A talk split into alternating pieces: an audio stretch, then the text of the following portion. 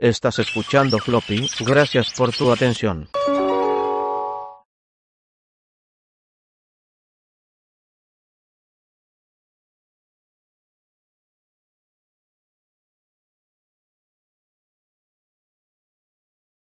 Advertencia, este programa va a ser muy malo. Floppy, un programa de erudición dactilar. El programa que tiene más Floppy Radio, el único programa transmitiendo en vivo ininterrumpidamente desde 1980.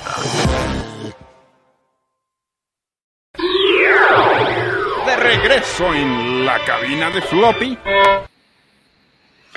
Y esto es Floppy Radio, más tarde que nunca y con más ánimos que siempre, o algo así. Ok. No sé, creo que puede funcionar.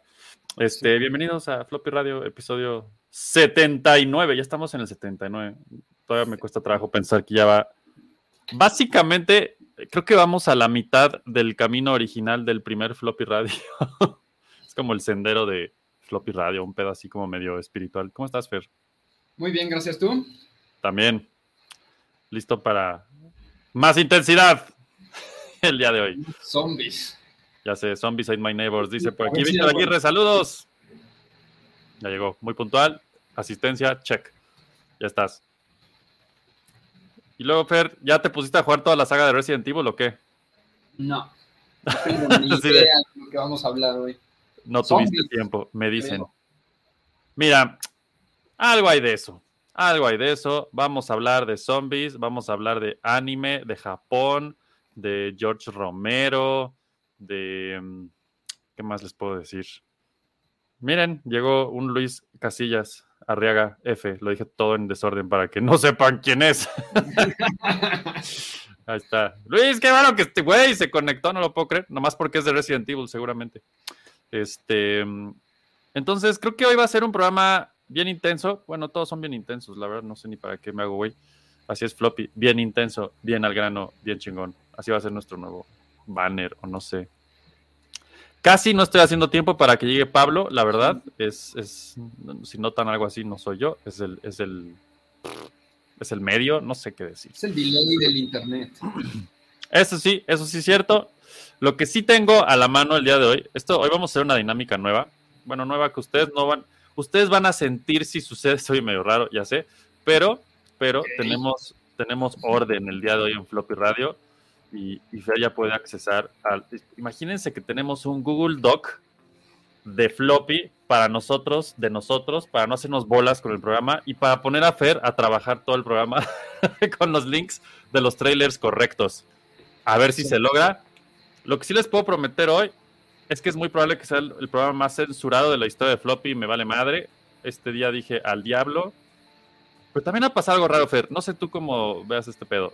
Los últimos Floppies hemos tenido bastantes trailers y clips y cosas.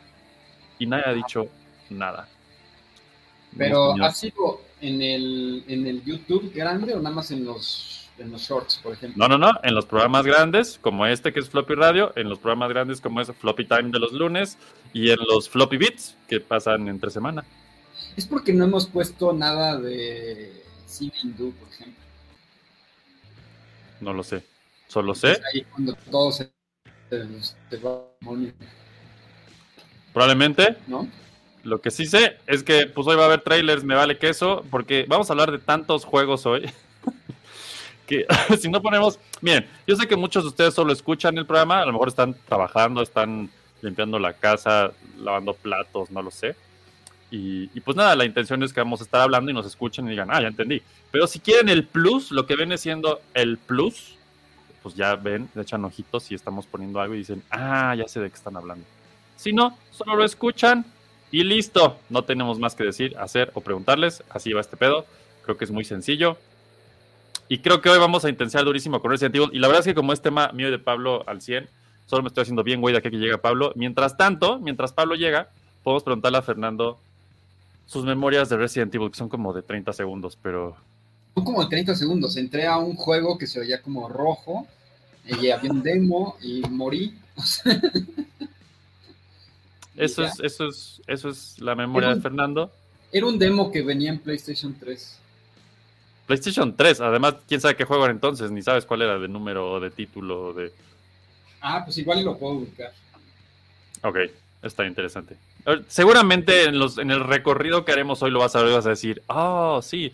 Y bueno, a lo mejor se preguntarán, ¿por qué diablos está pasando esto hoy? Bueno, hoy efectivamente salió el remake de Resident Evil 4, eh, ya disponible para básicamente casi todas las consolas, computadoras y lo que tengan a la mano. Y pues venimos con la intensidad de Resident Evil desde la semana pasada, con eh, las películas y luego los floppy bits en medio y luego el programa del lunes que Pablo y yo nos la pasamos hablando de parafernalia y merch de Resident Evil que estuvo muy cagado también. Fue el día exacto para sacar todas nuestras colecciones y decir, aquí están las pendejadas que coleccionamos por años, como por ejemplo eh, a Jill Valentine se le cayó un brazo, lo siento Jill. Si vieron el floppy bit de ayer, es la historia de Jill Valentine. Miren, tiene hasta un pelo ahí, casco. Este es Jill Valentine y este tipo de pendejadas sacamos el lunes en Floppy Time. No lo voy a hacer hoy, así es que ni se agobien. Este, dice Luis, justo la semana pasada terminé el remake del 2. Muy bueno. Ya sé, yo ahí lo tengo y sigo sin jugarlo. Eventualmente lo voy a lograr, estoy seguro.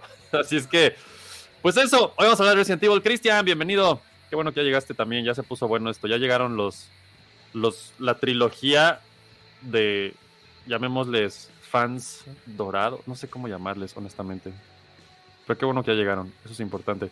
Y hablando de trilogías y de fans, pues también tenemos ya a un Pablo Camacho que está aquí con nosotros ya. Listo. Para intensiar sobre Resident Evil. Pues ya listos, aquí Así haciendo es. un chingo de tiempo, güey, haciéndome bien, güey, para poder empezar sin quemar nada antes de que llegaras. Excelente. Así es que el día de hoy tenemos ah, Resident Evil para dar y regalar. Es una locura. Honestamente, hasta que uno no hace este tipo como de retrospectivas, se puede dar cuenta. El demo que jugué. Ok, vamos a verlo, Fer, ponlo de una vez al grano. Vámonos al demo que jugó Fer, que es la única cosa que conoce de Resident Evil. Sí, creo que fue este, creo que fue Resident Evil 5. de Wow, el de- PlayStation 3. El de África. Ajá. Ah, entonces sí es ese. Y lo de rojo está raro, pero bueno, entonces creo que ya sé que estaba rojo o algo. sí, cuando te mueres se pone rojo todo porque es muy triste que Ah, moriste. y Entonces morí sangre. tantas veces que siempre se, se vio rojo. Es probable. Es altamente probable. Así es que Resident Evil, este es un juego, Pablo, no sé si quieras arrancarte tú, nada más antes les voy a decir que el título es por algo.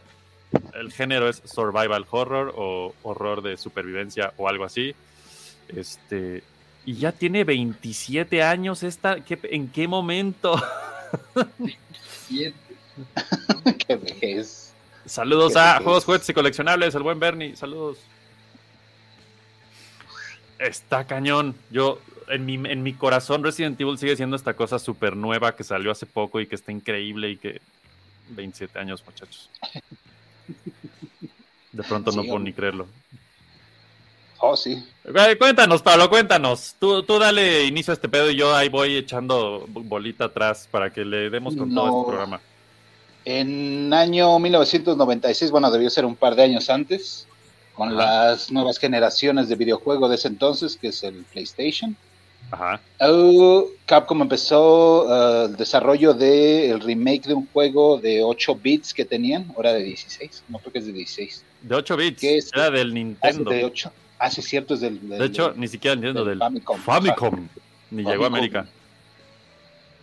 Ah, que se llama. Ay, Sweet Home, Sweet Home. Sweet Home. Y no tiene nada que ver con Alabama, así es que ni sigan. No, no le den por ahí, exacto. Sí, no, no, no, no.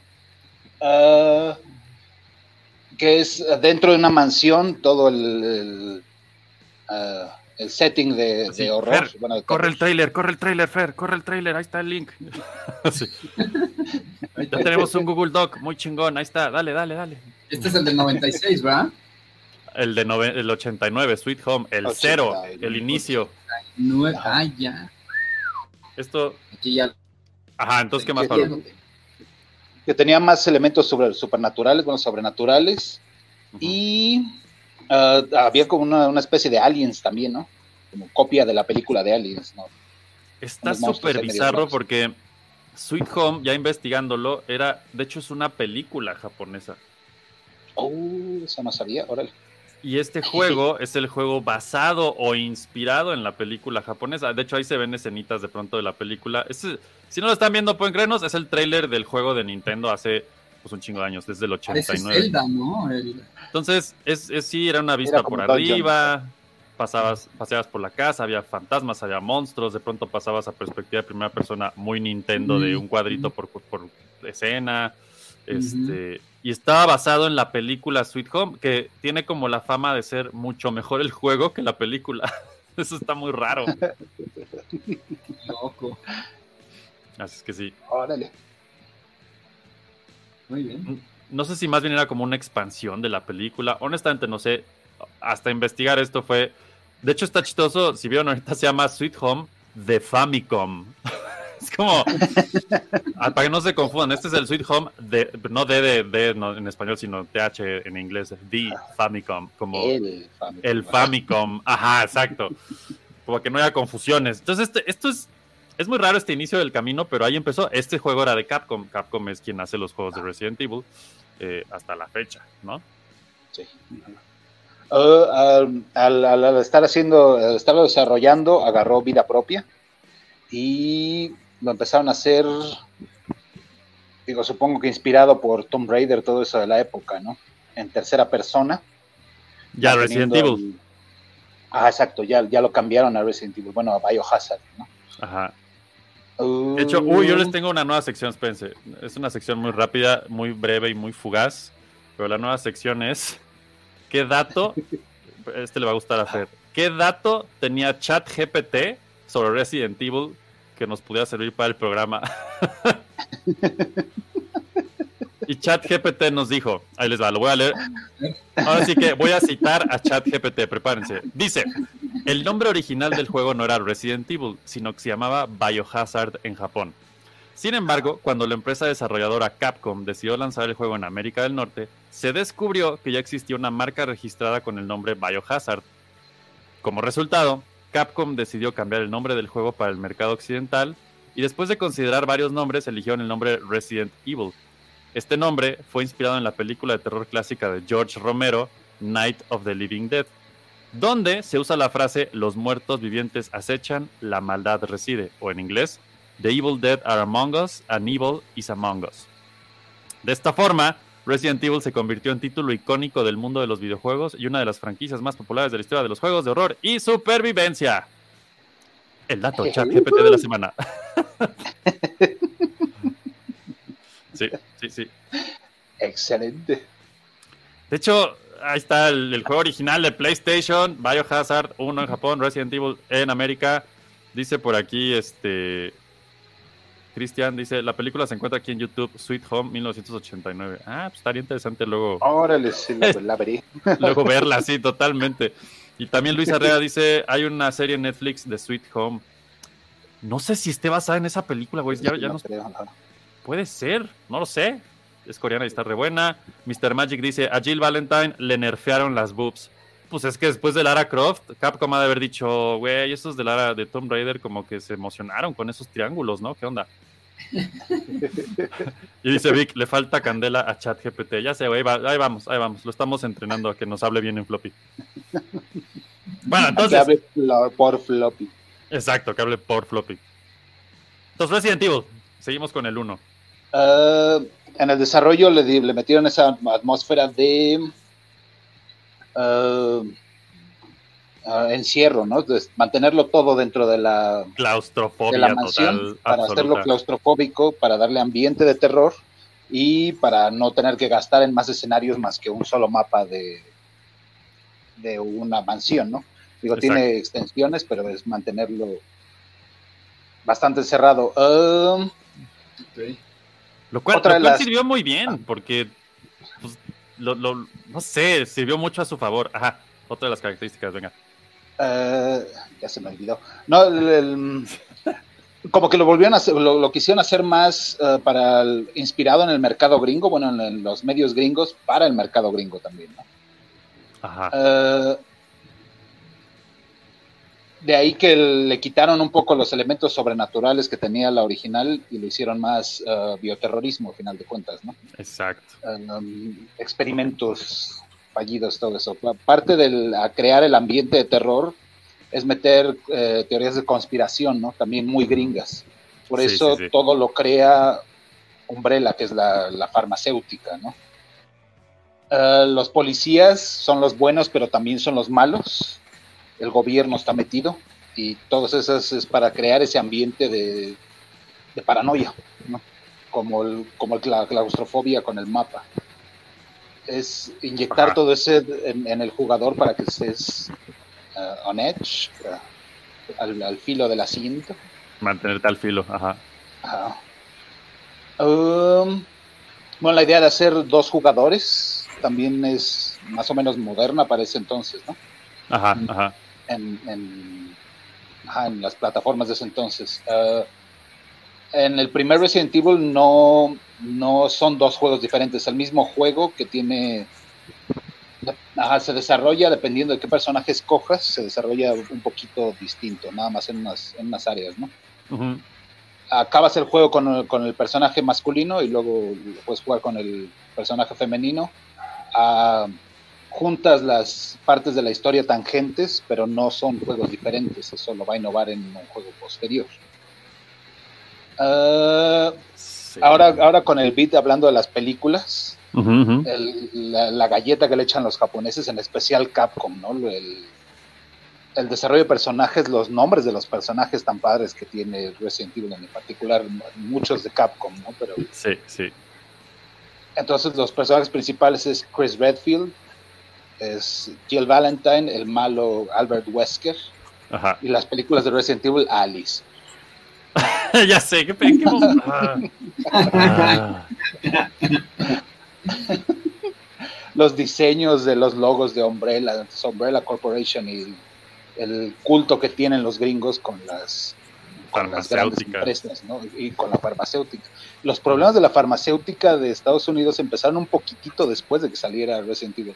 No Sí, sé es muy si, bizarro, es muy bizarro si eso. ya se habían dado cuenta ellos de otros indicios, pero yo lo noté hasta 2005, 2007 más o menos. Cómo empezó a, a comerse los, los espacios de, de televisión, de, de anuncios, las farmacéuticas en un 60%. Yo de Sí, sí, chamaco sí. tenía tele gringa, teníamos antena parabólica, mi hermano y yo, como desde el 89, 90 más o menos, hasta el 2002. Y pues era normal, era como la televisión mexicana. De repente dejé de ver la televisión gringa, porque ya no tenía la antena parabólica. Y cuando volví Ajá. a ver la televisión gringa en algún viaje, 2008, de repente el, el 70% de los comerciales son, son medicinas. Este, Sí, es época de alergia. Si no Sí. quieres que te pique la nariz, tómate una pastilla. Se te ponen los ojos rojos, tómate otra pastilla. Está Me duele cañón el estómago cuando tomo leche, tómate otra pastilla. Y luego todos son zombies. Pues sí, tiene sentido. Ah, qué miedo. Eh, Que también creo que esa es la, la- la- la idea que tiene el público en general sin haber jugado los juegos, que es nada más un juego de zombies y, y es todo este alrededor de teorías de conspiración y todo eso, que es lo Eso que es- creo yo que lo hace padre. No, sí, justo iba a decir que eso es, eso es, ese es el tema que a mí, yo me acuerdo de Resident Evil 1, porque yo creo que es el que más vamos a hablar, porque es el que inició todo este pedo. Cuando, cuando llegó a mí, eso fue a través de New Games, una tienda de juegos que había por acá, y nos llevábamos muy bien con uno de los que trabajaban ahí. Y un día llegó y me dijo, mira, güey, ve esta cosa. Y me dio esa, esa primera caja de PlayStation que era así como vertical, larga, parecía como de película, o no sé. Tenía esta portada horrible del güey así con el rifle. Este, que por cierto ya me enteré quién es el, el- el- el que la creó y al rato les comparto ese dato, pero eh, y me lo enseñó y lo medio vi y dije, puta, se me hace que es otro de estos juegos como de terror con video de full motion video, que es como videito grabado, muy Sega CD. Que de hecho, Fer, si puedes, por ahí en los links hay uno que dice FMV en Resident Evil 1. Ajá, ahí va. Ponías ese juego, le dabas enter, ya empezaba y había una película con Ajá, actores. con actores y todo. No, pin- no pinche lo que le sigue. Serie B Ah, se queda, esto es serie C. O sea, una cosa horrible. Que desde la decías, razón, Yo creí que era como peli porno cuando la puse por primera vez. Es- Eh, es exacto, correcto. tiene, look, tiene, de peli, de peli porno. De hecho, de hecho, por aquí, ahorita preguntaban en el, en el chat, Mr. Magic decía, ¿qué habrá sido de los actores de la cinemática inicial? Les recomiendo, ya después de que vean Floppy, se van a un canal que se llama Residence, no Resident, como Residencia, Residence of Evil, aquí en YouTube. Estos cuates se han dedicado a sacar de los escombros a todos estos actores, a los actores de voz, a toda la gente que ha hecho todos estos juegos a través de todos estos años. Y es increíble verlos hablar hoy de Resident Evil y, y que los han buscado y hasta hace dos, tres años, ahorita los van a ver en el, en el siguiente corte de lo- algunos de los actores, no tenían ni idea que habían salido en un videojuego, no tenían idea que era Resident Evil, no tenían idea del hit que había sido en el mundo. O sea, estos güeyes hicieron esto, les pagaron tres varos en Japón y se fueron a seguir sus vidas y no tenían ni idea de lo que habían hecho.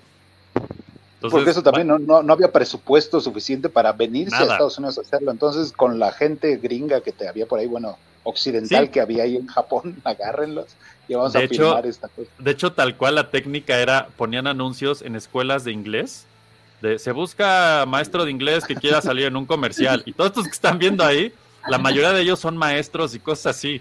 O sea, ni, siquiera son actores, pues. Lo cual es hermoso. Y esto se filmó, y lo, lo cuentan, lo filmaron un día en un estudio, les dijeron, haz cara de, de enojado, haz cara de fuchi. Y aparte, imagínense en japonés, con un director japonés así de, de un lado, y el traductor le dice, more, more sad, please. Y ya se pone sad, ¿no? more angry, please. Y ahora más enojado. Como perdidos en Tokio, ¿no?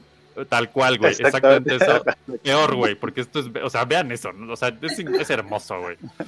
La mayoría de, este, de estos-. No inventes el corte A, explosión de sangre. Dice que tienen una cabeza de perro ahí. De hecho, en el canal de Resident Evil, ahí lo pueden ver, tienen No, varios de eso. cabeza de perro, eso. Que era como un animatronic que nomás hacían close-up de la cabeza del perro así con la cámara. Es hermoso, la verdad es que básicamente. básicamente todo lo que están viendo ahí es, es ese, es la única, es el único juego de toda la serie que hizo esto. Y mucho del por qué era porque Shinji Mikami, que es el director, pues era muy fan de George Romero y de las películas de zombies. Y dijo, Mm. pues lo voy a hacer como él. Voy a hacer mi película de zombies. O voy a basarme en su película de zombies para hacer mi juego. Sabes, esa toma es hermosa, todos así de, bueno, ¿y ahora qué? es muy, o sea, es- esos cinemáticos, al final del día, a lo que iba es que, pues lo veías, empezaba, esto es lo primero que salía y decías, puta, ¿qué voy a jugar? ¿Qué es esto? ¿No? O sea, y en esa época estaban muy de moda los juegos así de FMV o Full Motion Video, que eran secuencias así de video pregrabadas y tú decías que seguía y seguía una cosa y le picabas arriba y se iban para arriba, pero no eran juegos, eran más bien como interactivos. Yo me acuerdo cuando mencionaron este juego, dije, pues seguro es uno de esos. Entonces ya empezó la puerta, no sé qué, la Sí, mansión le dabas clic a la puertita y entrabas. y entraba, ¿no? Pero aquí no, aquí todavía estamos viendo lo que es la intro del juego, el personaje principal fumando a cuadro a huevo, o sea, cuando están ni de pedo por saber eso. Este, y ya empieza el juego y entonces, como decía Pablo hace un momento y lo que veíamos hace rato que pusiste tú, Fer, pues pusieron juego, juegos, así controlabas a un personaje en tercera persona, deambulabas por una mansión, ¿no? Que en este caso era como el misterio de, ah, sí, una mansión y hay zombies y pues está de terror y qué está pasando y qué miedo. Y de pronto, pues el juego seguía evolucionando hasta que pues te dabas cuenta de lo que decía Pablo hace un momento que iba mucho más allá de zombies. De hecho, una de las cosas que a mí me parecen increíbles de este juego es que ya que, ya que le agarrabas el show, al principio sí te cagabas con los zombies y no podías más con tu vida y cada esquina que dabas una vuelta era como, güey, ¿qué va a salir? No mames. Ya que le agarrabas la onda, y yo seguro te acuerdas de esto, Pablo, y todos los que están viendo esto y lo jugaron seguro se acuerdan, hay un, hay un ya cinematic hecho a computadora de esa época, se lo pueden imaginar, como en primera persona, de una cosa que va corriendo hacia ti. Hasta este punto en el juego solo has visto zombies, este, has visto cosas súper lentas, perritos, pájaros, cosas así, ¿no? Y de pronto se suelta esta cosa que cuando te cae el 20 y ves qué está haciendo, está yendo hacia ti. Y es como, güey, ¿y ahora qué? Entonces corte A, regresas al juego y sale este pinche mutante, mandril, cosa lagartijosa. Y es de, güey, esto no es un zombie, qué chingados. Y este es rápido y te, Gigante. casi te mata de dos golpes, te arranca la cabeza de un madrazo. O sea, es como, güey, ¿qué está pasando? Y corte A, pues sí, hay, una, hay un laboratorio abajo de la mansión, hay zombies, hay mutantes, hay monstruos, hay- y se volvió de pronto sci-fi, a mí eso me voló los sesos, güey, cuando no solo era una película de terror, también era sci-fi, y también está lleno de monstruos y mutantes y cosas bizarras, ¿no? Que por eso se llamaba Biohazard, era todo el asunto del sci-fi. Y pasando a. Resident Evil en América era para venderlo como película de terror. Que sí Exactamente. asusta, bueno, sí asustaba, no sé ahorita cómo lo vean. Me Pero gusta el yo sí, sí, concepto yo sí de espanto. debajo, debajo de una mansión está el, el laboratorio. Ah, es un... que, Cuan- Cuando los gringos llegaron a Alemania en la, en la Segunda Guerra Mundial, este, encontraron debajo de una mansión eh, experimentos para lograr la bomba atómica. Great, seguro. Es que si hay mucha documentación detrás de todo este pedo. En, en- eh, más que documentación, fanatismo de ese tipo de cosas. Y se nota muchísimo. Dice Carlos Javier, el diálogo original en inglés de Resident Evil 1 era maravillosamente extraño. Era algo así como las películas tan malas que son buenas, solo que en versión diálogo. De hecho, ya luego se echan un brinquito a esta página que les digo, acaban, hace poquito subieron la entrevista con el actor de voz. Bueno, han salido varios de ellos, de, de Wesker, es la última que yo vi. Y él dice, güey, es que yo daba clases de inglés y un día vi este anuncio y un cuate me dijo, oye, ¿quieres este, entrarle algo de... Te van a pagar unos dólares por ir a hacer unas voces un día. Y ya fue de, bueno, pues hago unas voces. Y entonces él ya había hecho comerciales en Japón y pues si alguna vez han visto comerciales japoneses o actores japoneses, todo es súper exagerado allá. Como que su, su- como que el japonés promedio es súper plano y entonces cuando se trata de publicidad para ellos tiene que ser o súper fuerte o súper enojado, pero tiene que ser así casi teatral, exagerado, terrible. Entonces, dice, las únicas, las únicas instrucciones que me daban era more angry, please. Y entonces, ¡ah! ¿no? Entonces, y no se acuerdan, hay un diálogo de no, don't open that door. ¿No? O sea, eran unas líneas horribles. Lo que dice aquí este Carlos Javier es 100% cierto. Si algún día pueden volver a escuchar esos diálogos, es, es hermoso lo malos que son, porque nadie era actor, no sabían lo que hacían, no había dirección, o sea, era una cosa bien cagada. Y dice aquí como, como el Night Trap, dice Víctor, que ese es otro juego de Sega CD que de ese estilo de, de cinemáticos, ¿no? Lente dice, pensé que me había salido pelo. No, sí, güey, mira, aquí ya tengo pelo. Espérate, espérate. Ahí está. es mi pelo. Ah, Cristian dice, "Los- las 90 de la incursión de Full Motion Video en los videojuegos fue súper divertido, desde lo genial hasta el mejor humor involuntario. Totalmente. Total, totalmente. Eh, Mr. Magic dice, fuera de broma, de morro Resident Evil me traumó. Pues a todos, ¿no? O sea, creo que eso es, esa es la magia de ese juego. Porque, y como decía Pablo hace un momento, podías jugar primero con Chris o Jill, el que quisieras, y luego lo terminabas y volvías a jugarlo con el otro, y había cositas que no habías visto la primera vez porque era otro camino.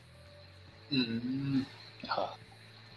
Y tenía, creo que cuatro finales diferentes el juego, o seis finales, no me ¿En acuerdo. serio? Eso es Según- muy según-. Según, según cositas que hacías en el juego o no, si salvabas a alguien de una cosa o no. O sea, de hecho podías encontrar, si juegas con Chris, podías encontrar a Jill eventualmente por ahí, la salvabas y entonces salía en el final. Y si no la salvabas, pues no la salvabas y no salía en el final, ¿no? Y viceversa. Y había varias variaciones que, que pues sí, nos volaron los sesos a todos en esa época, la neta. Sí. Es Aparte, que- el- el- las, las limitantes técnicas también es otro asunto, ¿no? El- sí. Como justamente la limitación técnica que estás teniendo en este momento. Exactamente, güey. las texturas. Sí, creo que no, no- te puedes conectar con Ethernet, ¿no? ¿Verdad, Pablo? Eh, eh, Nope, Con modo Ok. tal vez. ya está. Ya. Ah, excelente. Ajá, Uh, entonces, ah, las, las limitantes técnicas um, para que aguantara todo el mapa, todo el espacio del disco. No, no estaba todo diseñado en 3D, era más bien texturas en 2D pegadas en un espacio bien básico 3D, ¿no? sí. Va- Vas por el pasillo y se ven cuadros en la pared, pero los cuadros no están hechos, es una pintura ah, en la pared plana, sí. Si sí, te topabas textura. Con un con, con un, un buró donde no puedes pasar, ese sí estaba modelado. Ajá. Y había otros escenarios donde, ¿no? que eran donde entrabas, donde prácticamente no había nada modelado. Era una pared chiquitita y estaba un cadáver ahí, y entonces explorabas, pero pues era una pintura 2D, ¿no? Exactamente.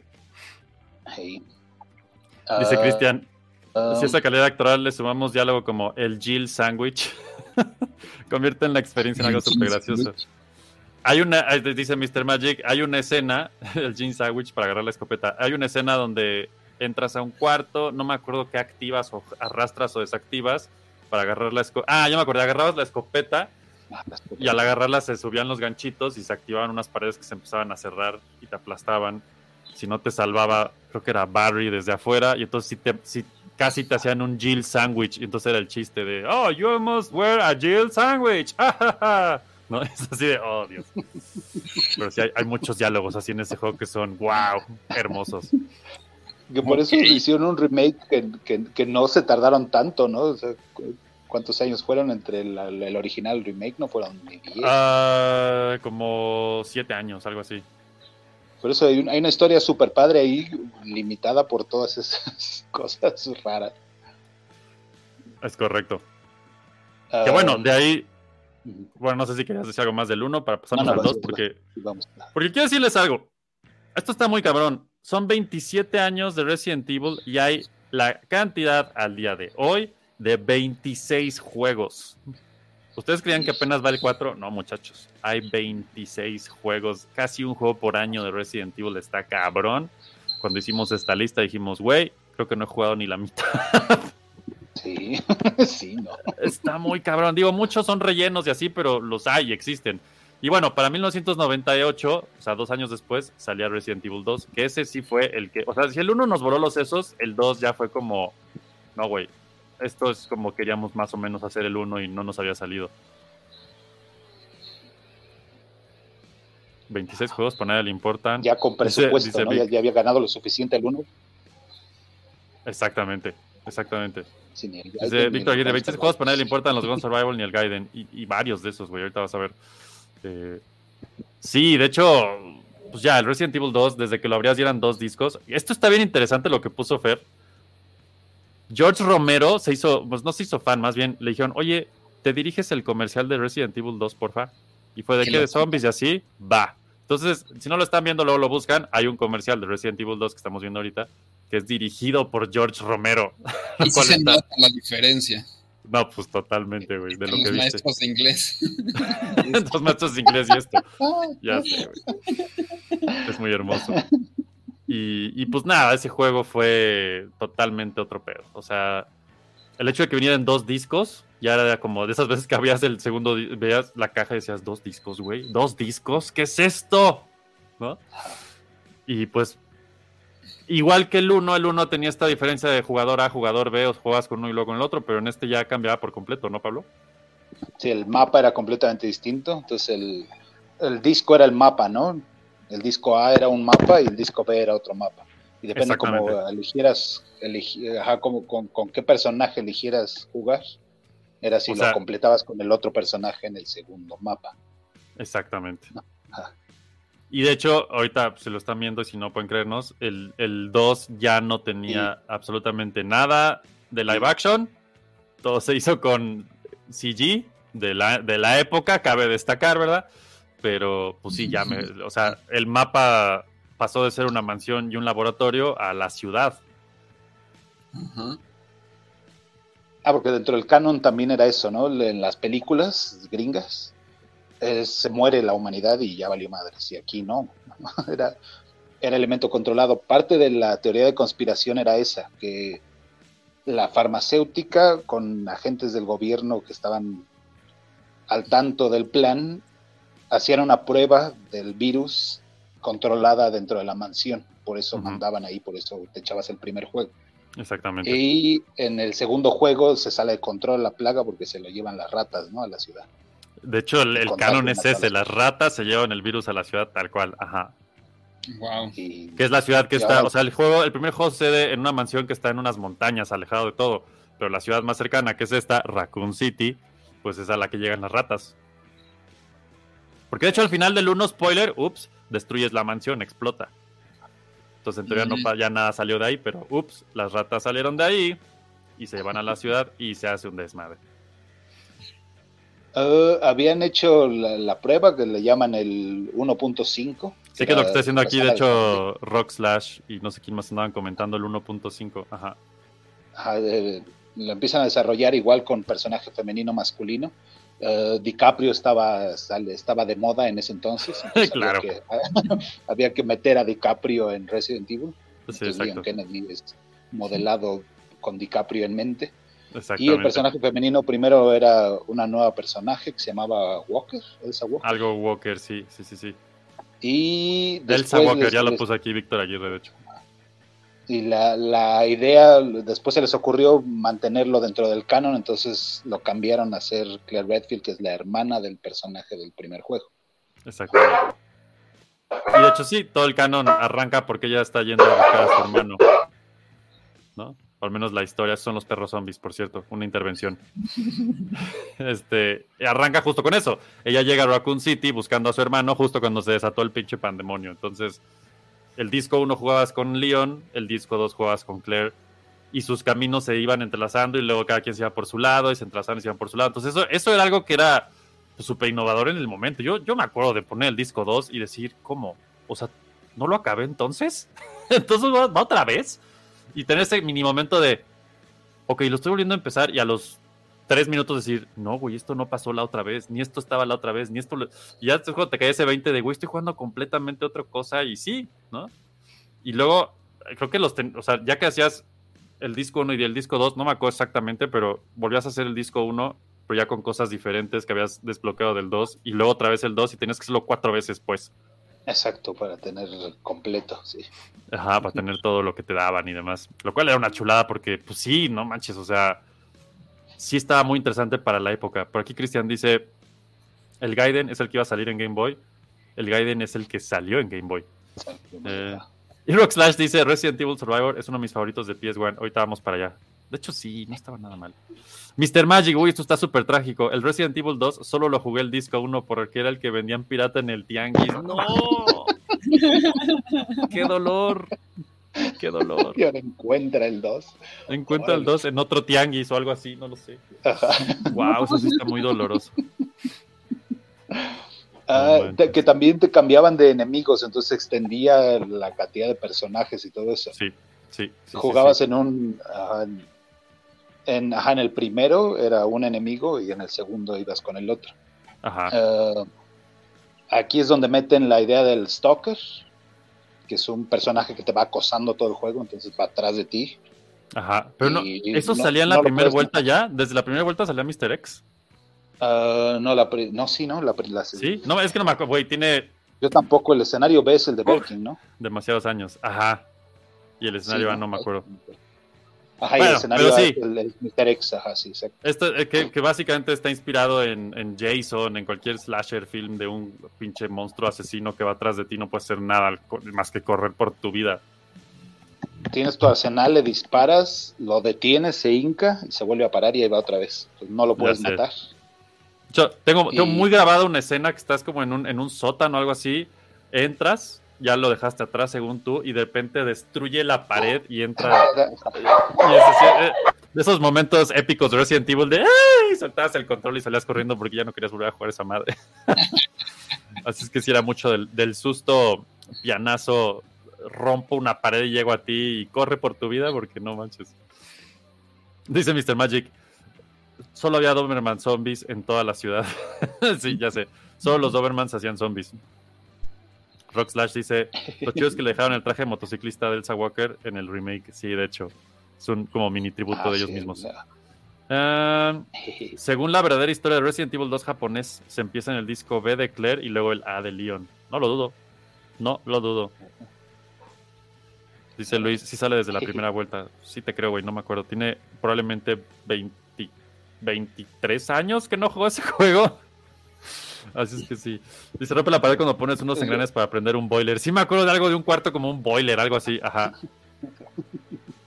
En el sótano, órale. ajá.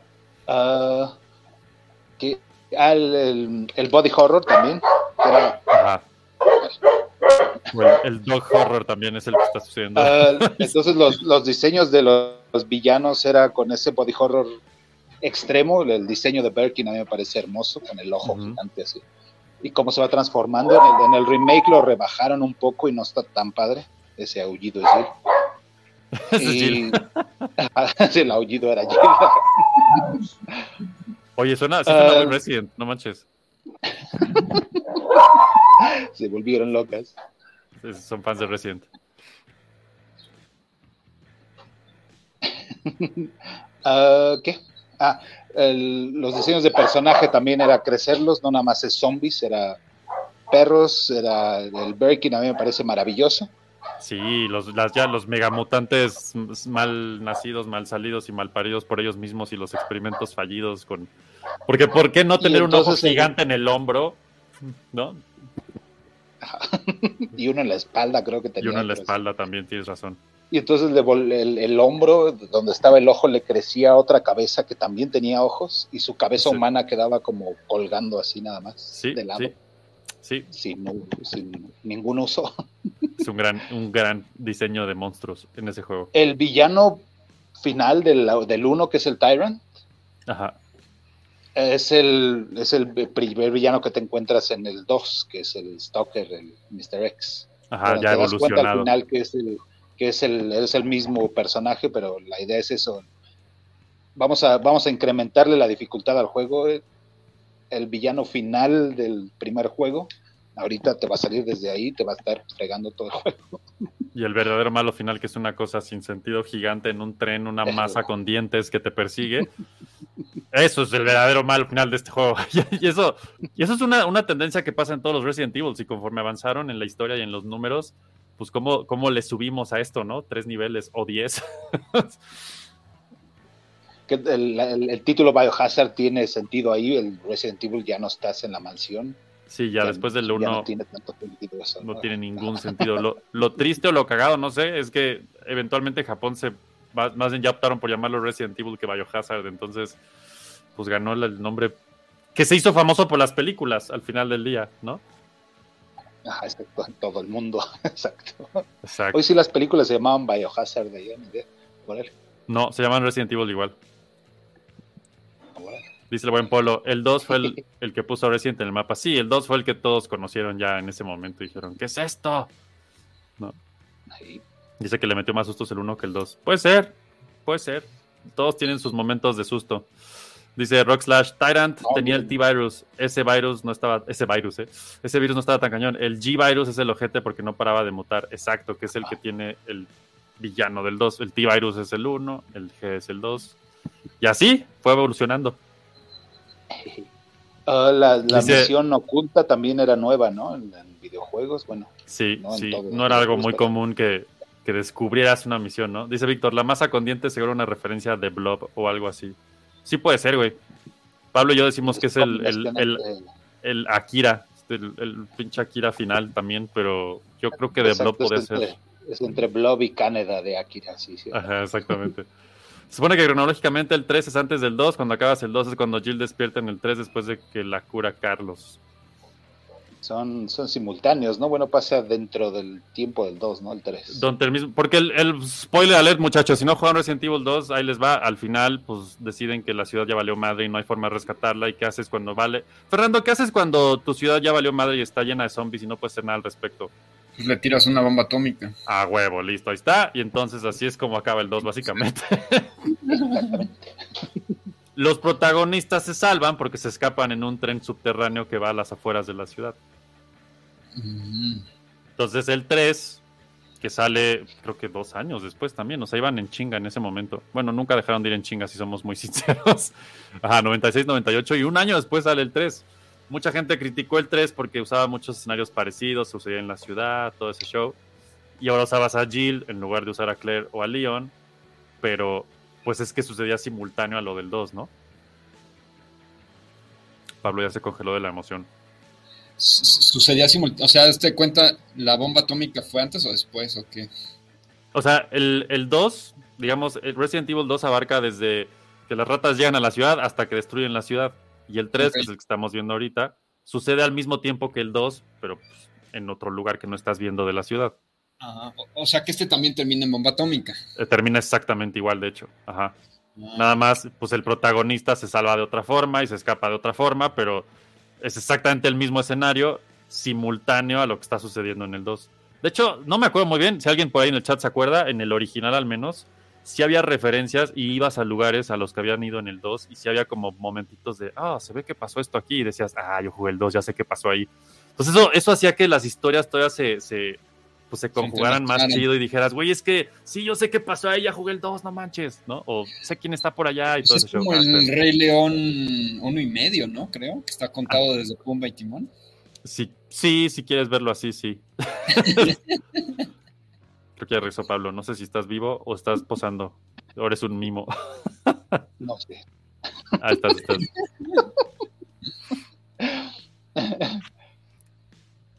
Ajá, sí, no, va- va- van al mismo tiempo, más o menos, ¿no? Digo, dura menos el 3, pero la idea es que, Que- que fue una de las cosas-. Sí, exacto. Que yo recuerdo que una de las cosas que le criticaban mucho al 3 en su momento es que fue el primero que nomás era un personaje, no puedes usar a dos, no había dos caminos, que, que yo recuerde. Lo que sí había era, había diferentes rutas tal vez, no estoy seguro. Y ya una, si usabas una, la otra ya no la juegas, sabes, tienes que volver a jugar todo para ver esa otra ruta y cosas así. No estoy 100% seguro porque hace un chingo que no lo juego, pero lo que sí me acuerdo es que lo que hicieron aquí, que es lo que decía Pablo, es que pues llevaron al siguiente nivel el, el, el Stalker indestructible, que en vez de ser un Mr. X, ahora era Nemesis, que era esta pinche cosa gigante, que además de ser un maldito monstruo con tentáculos, tenía una bazooka. No. ¿Es un Resident Evil 3? Tres, exactamente. A ver. Dice, Resident tenía un buen de referencias, The Blob fue una, El Profesional fue otra, por eso Leon se llamaba así, ah, mira, su pistola se llamaba Matilda, y lo de las plantas también similares a la película, correcto. Jill y Carlos se salvan en el helicóptero, ah, de eso no me acordaba, pero sí, ahí está, Carlos Oliveira y Jill Valentine. Carlos sale durante el juego, pero no lo usas, creo, si yo no mal recuerdo. Eh, y Rock Slash dice, estaban muy chidas las conexiones entre el 2 y el 3, porque, exacto, yo, yo no sé, yo creo que yo nunca había jugado un juego que que sucediera al mismo tiempo que el anterior, pero que fuera completamente otro juego, o sea, que conectaran de esa manera las historias.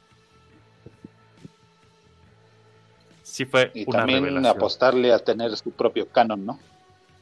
Exacto. De contar una historia a largo plazo. Estaba súper padre. Ah, Sí. dentro del creep factor del género de terror también. Y de, creer, de cre- crecer el canon. Entonces el malo, el submalo de la 1, que era Wesker el que te traiciona, que era tu jefe. Ajá. Ah, en el 2 eh, te metes al, a- al departamento de policía, llegas a su escritorio y uno de los easter eggs es que sacas de su escritorio un rollo de película que si sacas, si lo, si lo llevas a revelar, sale Ah, una sí, foto de una de tus compañeras, pero cuando era adolescente y traes traje de secundaria, de voleibol creo que era, ¿no? Sí, sí, sí, sí, sí. Está increíble. Tiene muchas cosas así ese juego, muchos detalles que están muy bien. Entonces el tú dile, tú, tú dale, tú dale. Tienes como un minuto de lag un pedo así. Así es que tú dale. era, era pederasta y es ya sé. Es terrible. De- no, había que hacerlo también pederasta y, y- y- y echarle todavía más. Ah, también el jefe de Más. policía y otra vez la teoría de conspiración que tú eres el bueno porque es el policía, pero el- la institución es mala. Entonces el jefe de policía Exacto. también tiene un subplot super padre que embalsama muchachitas, entonces mata muchachitas y las embalsama, porque tiene el fetiche Sí. de ser embalsamador. Y todo eso Sí, es meterle sí. el ambiente. Esto está horrible. Y miedo ¿Qué al es? final de cuentas, ¿no? Exacto, es muy película de terror del personaje súper retorcido y regresamos a lo de siempre de, pues los humanos son peores que los zombies, la neta, ¿no? O sea, y- yo por eso, la neta, cuando llegó Walking Dead, al menos la serie, como que mucho eso decía yo, pues ya, ya esto ya lo vi 80 Ya lo veces en. Resident Evil, ¿no? Pero bueno, mucha gente no, y por eso pegó tanto y está muy chida también, es otro pedo. Dice por aquí, ah, Luis dice, lo que distinguió al 3 fue Nemesis que se convirtió en icono de la franquicia y también era más de acción que los anteriores. De hecho, eso fue otra de las cosas que le criticaron, que era ya más movido que el 1 y el 2. Mm, ¿no? ya no era tanto suspenso y así. Sí había terror, sí había suspenso, pero ya era una fórmula mucho más movida porque el, el mismo enemigo que era Nemesis, pues no era, no era un zombie, ese iba corriendo en chinga atrás de ti con una bazooka, o sea, o le chingabas o te, o te mataba, o sea, no había como que voy a esconderme tantito, no mames, si te salía esa madre porque salía en cualquier punto del juego de pronto, tenías que correr por tu vida o, o sea, no había manera, ¿no? ¿Y si se veía así? Sí, eso es exactamente el juego. Ok. Sí, ese es Nemesis y Jill siendo, pues, levantada del suelo por Nemesis. Ahora está increíble. Algo muy icónico de este juego que yo creo, estoy casi seguro que dijeron, güey, si Tomb Raider lo está haciendo y nosotros no estamos mal, fue pasar a Jill de una, llamémosle, eh, pues policía soldado con su boina y su trajecito de soldado chingón, a pongámosle minifalda y un top. Así de, pero es una escena, de, es película de terror, no importa, top y minifalda. No, bueno. Y aventarse. Top, Es- top y minifalda, sí. Ya sé. Ya sé lo que dice Mr. Magic, ¿no? O sea, o te cagabas de miedo cuando salía Nemesis. La neta, sí. Porque aparte, Nemesis como personaje estaba programado para destruir a cualquier miembro del equipo de Stars. Stars era el equipo que conforma a Chris, Jill y todos los personajes. ¿no? Entonces siempre salía, lo único que decía era Stars, ¿no? Decía Stars. Y era lo único que sabía decir y era lo único programado que tenía, que era destruir, matar y acabar con todos los miembros de Stars. Que de hecho al principio del juego, muy al principio, eh, estás con uno de los sobrevivientes del 1 y se lo lleva, pero de corbata y adiós. Y tú sabes cuando dices, oh, oh, viene atrás de mí también, ¿no? Estaba muy chido. De hecho, Shinji Mikami, el, el creador de este juego, estaba en contra de ponerle Resident Evil 3, porque decía, güey, es que no es el 3, esto es el 1.2 o el 1.5, y ese es el nombre que él quería ponerle. Y decía que Resident Evil Code Verónica era el que él para él debía de haber sido el 3 pero que Capcom y derechos y publicidad dijeron, ah, ah, vamos a hacer este el 3. Y él dijo, pues ya, ni pedo. Así es que eso fue básicamente pues lo que conformó el 3. La, es un- a mí me encanta ese juego. Ese es el. Ah, por si, qué, qué mal que no está aquí el Chelas. Él se, se quedó mi juego y nunca me lo regresó. Nomás quería decirlo. Solo quería decirlo al aire. Es el único que me falta de la colección porque el Chelas se lo llevó. Pero bueno, está bien. Ya lo saqué de mi, de mi sistema una vez más. Y sí se veía así entonces, ¿no? El de la izquierda. El que estás viendo a la derecha es el remake que salió hace tres años. No, pues estaría increíble. O sea, Sí, si en sí. 1999 se hubiera visto así, No, hombre, pues no. o No hay sea, manera. De hecho, eh, el Nemesis. De hecho, sí, lo que dice Mr. Magic sí es cierto. El, mismo Nemesis mataba a los zombies. Sí, o sea, si ¿Ah, sí? llegaba y empezaba a hacer un desmadre, se llevaba a los zombies de corbata también y lo podías usar a tu, a tu ventaja. ¿no? Dice el buen lente, ayer en el vivo de Restart salió el tema de Resident Evil y yo mencionaba que mi preferido es el Village, porque es el único que ha regresado al concepto de mansión y me encantó. El Village es el 8, así es que ahí vamos, ahí vamos para allá, lente. Que por cierto, supongo que ya todos conocen aquí Restart, pero si no, su canal Restart está bien chido también, es de videojuegos. Le echan un chorro de ganas, síganlos, está bien chulo. Eh, dice Nemesis perseguía a Stars por su desmadre que hicieron en la primera mansión. Exacto, o sea, lo tenían programado para eso. Dice Víctor, por contrato con Sony, solo en PlayStation pueden salir secuelas numeradas. Ah, fíjate que eso no me lo sabía, Vic. Eso está interesante. Por eso, eh, Code Verónica, que es el que realmente era el 3, salió en Dreamcast y por eso no tiene número. Mm, interesante, no en PlayStation. Dice Rock Slash, Code Verónica es una joya, ojalá también re- Ya sé, yo de hecho, yo hubiera preferido remake de Code Verónica un millón de veces que del 4 antes, pero bueno. Ya llegó Pablo, una vez más. Dice, es raro, a los fans hardcore no les gusta el Code Verónica. ¿Qué crees, Polo? ¿Qué crees? Aquí vemos dos fans hardcore que somos bien fans de Code Verónica. Yo creo que Sí, incluso... creo que es mi favorito. No sé si sea mi favorito. Yo también, güey. Yo no, no sé si sea mi favorito, pero sí está en el top, top. O sea, ese juego es. Es otro pedo. Y ese juego sí avanzaba la historia, los personajes, todo, ¿no? Pero bueno. eh, después de este del 3, viene el favorito de. Ahorita les digo quién lo dijo hace rato. Creo que fue Rock Slash. Resident Evil Survivor. Ese juego yo solo yo nunca lo vi en, real. Yo se lo conseguí en el Bazar Perinorte. Si no vean un floppy hace como de cuatro meses que hablamos con nuestros valedores de Perinorte. eh, y me dijeron, güey, pues llegó en japonés, aquí está, todos modos está en inglés, juégalo. No sé qué chingados era, si inglés o japonés, pero lo jugué en piratísima. Y, y sí estaba chido. O sea, no me desagradaba. Porque para los que no sepan, el Resident Evil, el primero, originalmente iba a ser en primera persona. Y a la mera hora, como decía Pablo hace rato, dijeron, no, esto de como que es más terrorífico tener el personaje, no sé, supongo que fue cuestión de gameplay, lo que sea. Y este Resident Evil Survivor fue ya en primera persona y de disparos, básicamente. Y pues sí estaba, sí, ya si lo ves hoy dices, eh, ¿no? Eh, otra cosa que quería agarrar, el, el, el movimiento de Nemesis, parte de las limitantes técnicas del primer juego era el loading entre cada escenario. Exacto. Entonces, lo podías usar a tu favor como jugador para escapar de los malos. Si te va correteando el Sí. zombie, te metes en la puerta y estás en lugar seguro, ¿no? exacto. El zombie te va a quedar atrás. Exacto.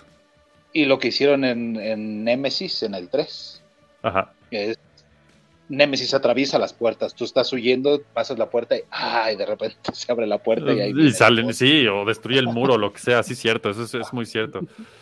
Que ese, ese fue uno de los, de los temas, otra, regresando al 1, al 2 y al 3, todos tenían esto, que el- cuando entrabas a un lugar nuevo, el loading era una puerta que se acercaba a la pantalla, se abría y se pasaba, ¿no? Que fue un tema como bien interesante de cómo resolver la época de los loadings infinitos. Lo que se cargara el juego. Que ahorita la- los, los jugadores de ahora no creo que soporten todo eso. ¿no? No hay manera. No, no. De- tengo que entrar al cuarto. Negro. Puerta. Se acerca. Pasa. Pues no teníamos opción. Sí, en ese entonces no había manera, pero yo siento que jugó a, a favor muchísimo de- del juego porque le hacía como esa capita extra de suspenso de ¿qué va a haber atrás de la puerta? ¿No? O sea, sí había un momento ahí que decías, híjole. Pero bueno, salió el Survivor, ese es de disparos, la verdad no tiene gran relevancia en la saga completa. Y luego vino Code Verónica, que yo. Yo no creo que sea una secuela espiritual, Polo. Yo creo que ni siquiera estoy diciendo creo. Es oficial que es parte del canon del juego 100%. El pedo, como dice Vic, que lo acabamos de aprender, es que, pues como no podían poner el número, le pusieron Code Verónica, pero, pero ese es el verdadero 4, si me preguntan a mí. Sí, sí. Órale. Ta- también ahí se van metiendo más en el canon, ¿no? Entonces es, vamos a ver los orígenes de la corporación Ajá, y dónde va, y dónde va para atrás, ¿no? exacto. Es- entonces te vas quién fundó los laboratorios de, de Umbrella y la familia que lo, que lo fundó el- junto con otro científico. Y, y otra vez metiéndole Creep Factor, los gemelos que son los, ah, los actuales dueños de la empresa. Toda esa historia está súper padre. Al final, spoiler otra vez, eh, resulta que la hija lleva desaparecida du- durante 20 años. Y entonces el hermano funge como él mismo, como el hermano, pero también se viste de mujer para ser la hermana y hacer el papel, el papel dual. Está Exacto. súper padre todo eso. Super referencia a Psycho, ¿no? O algo así. Ajá, exacto, Ah, original. De hecho, ese juego era larguísimo, güey. Yo, yo recuerdo que ese juego era de, ah, ya va a acabar. Y de pronto, no, vas a ir a otro continente. ¿Qué? y era así de, ¿what? Y ahora vas a jugar con Chris. ¿Qué? Sí, ese juego tuvo muchas sorpresas muy interesantes. Sí, de hecho es el Todo continente. ese tema de los hermanos super doñados era increíble también. La, el- pues Verónica, el código, el, el- que de hecho no, hasta donde sé nunca volvió a salir ese virus en ninguno de los juegos, el de, ah, se me olvidó el nombre en este momento, pero bueno, el, el, el virus de ese juego, Alexa. ¿no? Alexa, ajá. Ajá. Tenía escenas y de también primera era la persona. referencia que eran los hermanos, son los protagonistas. Exacto. Ajá, exacto, los hermanos. Ajá, sí, los protagonistas son hermanos, entonces los villanos también son hermanos. Y Ajá, hermanos contra hermanos. Del, del mismo tema. ¿no? Sí, no, era un juegazo. La verdad es que yo ese juego. Ese Tenía- juego necesita un remake, primera. Capcom. ¿Qué haces, Capcom? Queremos Code Verónica. Aunque Polo no, nosotros sí. Dice, ahora que jugué el remake, dice Luis, ahora que jugué el remake del 2 me sacó de pedo cuando el hombre abrió la puerta y me siguió. Es que ya lo hacen en estos. Ajá, ya aquí ya no hay esas limitantes de, ah, me escapo por la puerta. Sí, no. mm, mm. Y este sí, y Code Verónica dice, el Steve como que se enamoraba de Claire así como nosotros y nos rompen el corazón el, el juego al final. Ese sí era Leonardo DiCaprio 100%.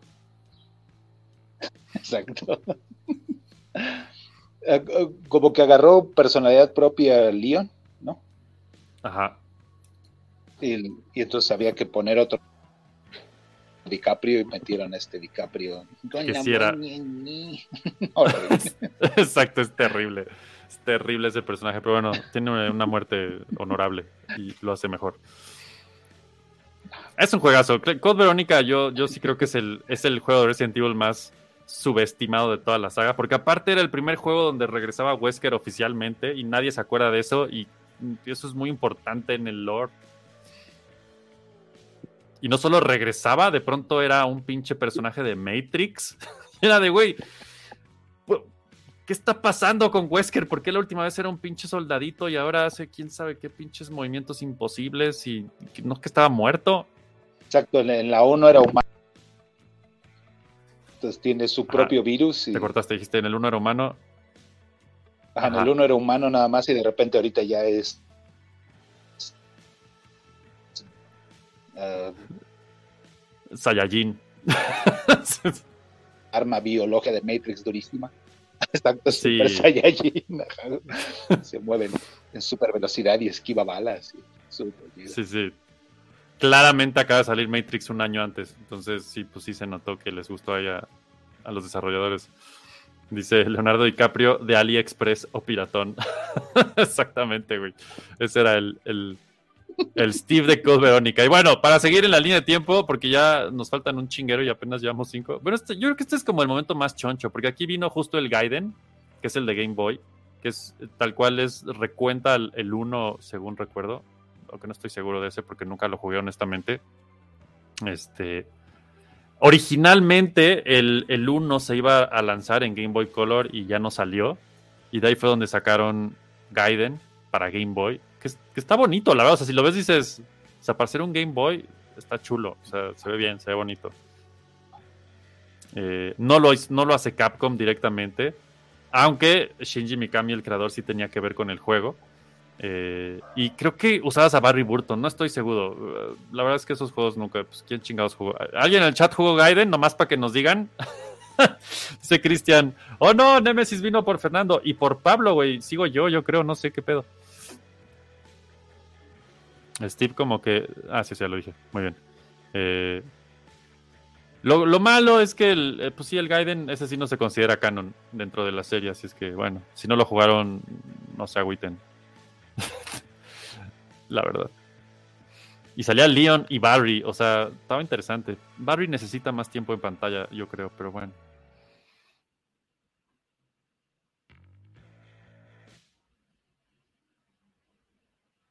Oh, no, Pablo, ya también el, el T-Virus. Creo que no te escuchas, no sé por qué. Ahí está. ¿no? Ahí está. Creo. Iban no. a sacar la- la- el, el Ahí está. 1 en remake para. No. Ahí está. Iban a sacar el 1 en remake para Game Boy y no salió. Y, y el Gaiden es otra his- historia.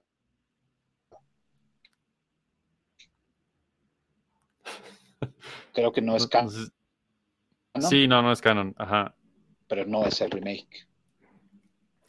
Y, y de- y justo el siguiente fue el remake. Entonces ahí sí ya ese salió en 2002. Así es que estamos hablando de seis años del primer juego al remake del primer juego. Que ese remake del GameCube fue pff, otro pedo. Ese juego ya había de por sí jugado el 1 hasta el vómito, básicamente.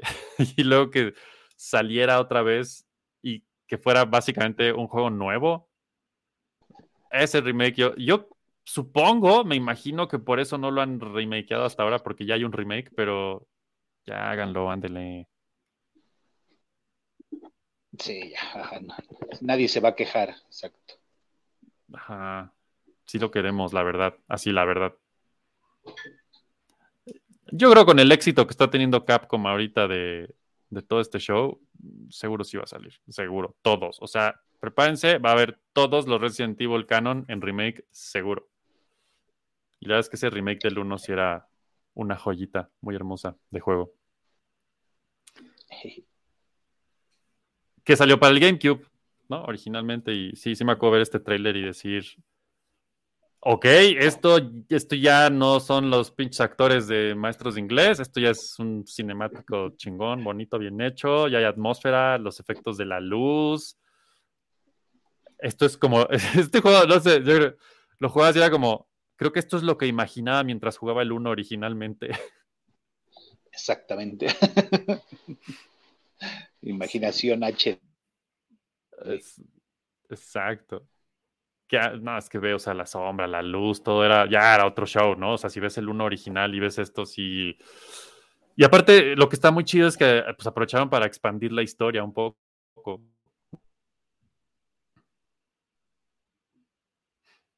Estamos, les voy a platicar mientras, mientras Pablo se re- reincorpora.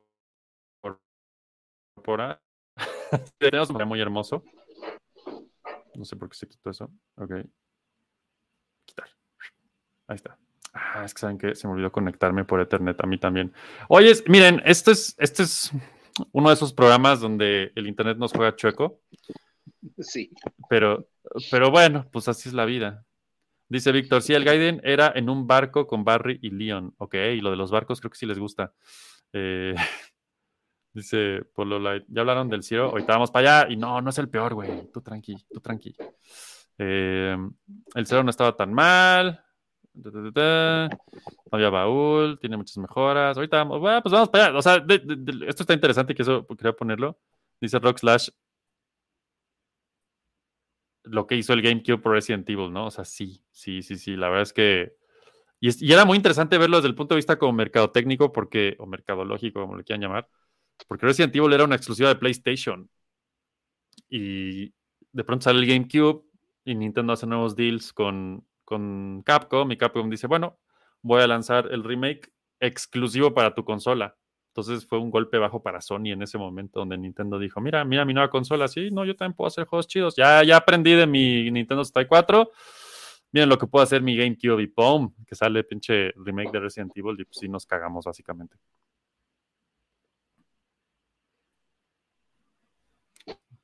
No sé si Pablo ya regresó. Esto es, esto es la intriga, muchachos, la verdadera intriga. Regresé, pero no regresé. Es, es- es como, eres como Wesker. y bueno, de ahí, después del remake, vino ahora sí el que están todos peleándose en el chat, que es el cero. Porque, ¿qué hacer cuando quieres uno nuevo y no quieres avanzar la historia? Te vas para atrás. Está, está mutado, exactamente. Más bien, Pablo ya está mutado.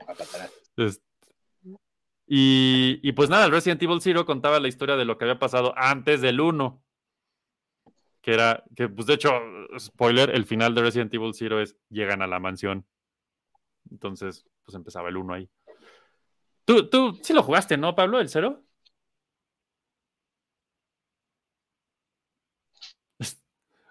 La respuesta más esperada de la historia. Tal vez le tome entre 5 y 15 minutos respondernos. Mientras voy a poner el trailer del 0. También era de TV Can. ¿Era qué? ¡Ah, no! Lo perdimos otra vez. Esto está terrible, amigos. Pero bueno, eh, ahí está, ya regresó. Ahí está. Resident Evil Zero, échale. Uh, no, la, la idea de expandir canon otra vez, ¿no? Tenemos los personajes laterales que siguen vivos en el canon. Ajá, ajá. Vamos a echar juego. No, hay que crear otro juego. Ya tienen el motor de juego para el GameCube. Echen. ¿no? Entonces vamos a meter a Rebecca Chambers. Y a mí sí me gustó. ¿no? También la gente se queja, ¿no? Del cero. Sí, es raro porque es justo eso que dices, ¿no? O sea, ya tenían, ya habían hecho el remake y tenían todo el, pues, todo el motor gráfico de ese juego y dijeron, pues hagamos uno nuevo. Que de hecho este, es- supongo que esta trivia se la saben en el chat, pero este juego era originalmente un juego de Nintendo 64. Y Capcom seguramente vio el avance del GameCube y dijo, "Ah, yo creo que mejor lo echamos para atrás y que se haga bien. Y creo que hicieron muy bien en tomar esa decisión, básicamente. Ah, pues aquí está, mira, lo acaba de decir Vic acá abajo. Dice, según recuerdo, el 0 iba a salir en Nintendo 64. Sí, sí, yo también me acuerdo perfecto de eso. Y por eso está ahí. Y por eso le fue así. No, no sé por qué le fue. O sea, la verdad es que lo interesante es que eh, pues fue un juego que innovó porque otra vez, tomando esta dirección de dos jugadores o dos personajes, ahora jugabas con los dos al mismo tiempo. Y eso estaba bien chido. Yo pues, nunca había pasado eso en un Resident Evil, que podías, o sea, los dos siempre iban juntos y podías cambiar de usar a uno a usar al otro en cualquier momento y el otro lo usaba la computadora. Entonces ibas avanzando. Eso que dicen del baúl es muy cierto. Ese juego te, te hacía la jugada de ya no hay baúl para que guardes tus cosas, entonces hazle como puedas, déjalas en el piso, lo cual tampoco está tan grave. Yo no recuerdo haber sufrido con ese juego. Sé que hay mucha gente que dice que sufrió con Resident Evil Zero porque era como más complicado, y... pero yo lo disfruté un montón. No recuerdo haber tenido problemas con ese juego. Dice, tenía muchas mejoras como las dagas y las granadas para zafarte enemigos. Una chulada el remake. Ah, el remake, sí. Que si te atacaba un zombie podías tener como un ataque de regreso de clavarle un cuchillo, ponerle una granada o electrificarlo Parry. o algo así. Ajá, como un parry, exactamente. Eh, Cristian dice, por ese juego me compré un GameCube. Lo divertido es que cuando fui por el disco me llevé en su lugar el Rogue Leader. También está muy bueno, güey. No hay pedo. Tú ganaste de todos modos. Está bien chido ese juego. Y dice, fue una decepción ver que el Resident 2 y 3 eran meros ports del PlayStation. Ah, ah, para Cubo. El cubo. Sí salieron, ¿no? Los puros ports. Sí, uno se esperaría que eran este nivel de remake y no. Pero mira, los años pasaron y nos dieron lo que queríamos, así es que chingón. Y, pues sí, ahí fue donde lanzaron por primera vez el 4 en el GameCube. De hecho, era exclusivo del GameCube. De esa época extraña de los Capcom Capcom 7, no, no me acuerdo cómo le habían llamado esa pinche iniciativa bizarra. Capcom 4, Capcom 5, eran 4 o 5 juegos de Capcom exclusivos para GameCube, entre los cuales estaba este, Resident Evil 4, estaba, mm, creo que Beautiful Joe, eh, el PNO, no sé qué, de la que bailaba, Killer 7, tal vez, no me acuerdo, eran varios. Que obviamente ya sabemos qué pasó con Resident Evil 4, ¿no? Así es que eso no tengo que decirles mucho. Lo que sí les puedo decir es que antes, entre el 0 y el 4 salió, salieron dos joyitas que eran el Death Aim y el Outbreak. Death Aim fue el primero de PlayStation 2, que era de disparos, tipo House of the Dead y esas cosas. No lo jugué y creo que Pablo tampoco y creo que ni siquiera los Jackson 5, dice Rock Slash. Sí, cierto.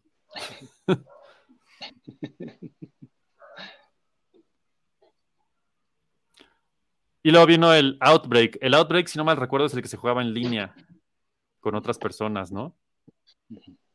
¿Qué sé? Era, Ajá, era que- hacer varios personajes para tener co play, ¿no? Ajá, exactamente. Y duró muchos años ese juego en línea, o sea, sí era muy querido, aunque era medio raro. Yo siempre quise jugarlo y pues en esa época tener un juego de internet en México era como imposible. De por sí, vean, no soy. Imagínense, hace 10 años.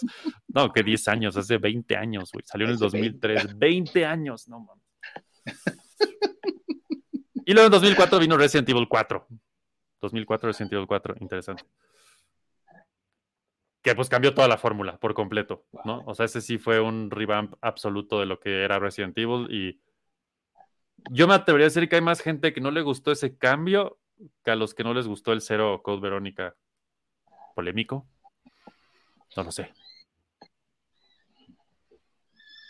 Pero jaló un nuevo público, ¿no? Muchísimo.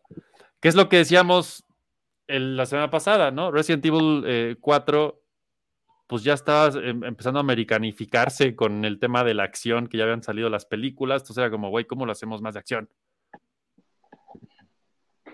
Y sí, entonces eh, tiene que subir la velocidad del movimiento de cámara, tiene que ser distinto, la iluminación también, que supongo que lo hizo mucho mejor el 4 que las películas, pero oh, sí, vaya que sí.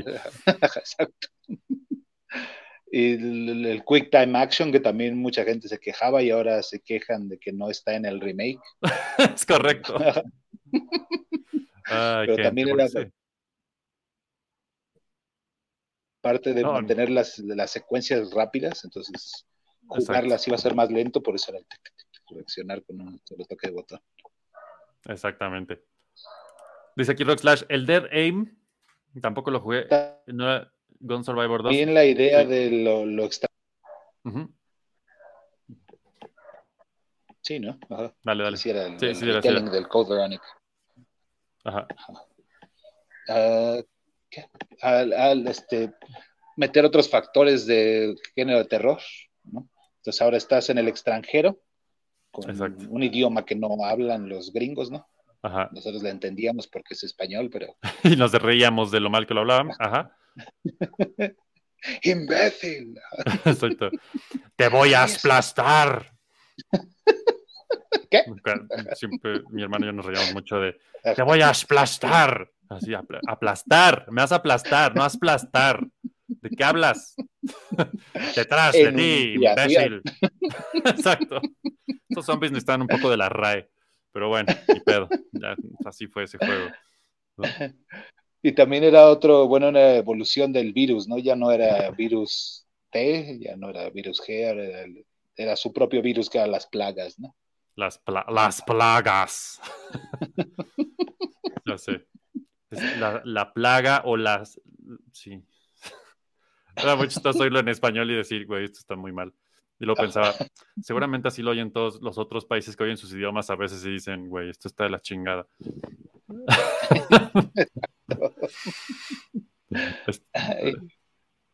Ah, ese es clásico, dice Víctor. Os voy a romper a pedazos. cogedlo, cogedlo. Así se queda de, no, espérense. Estamos Ah, jugando tranquilos.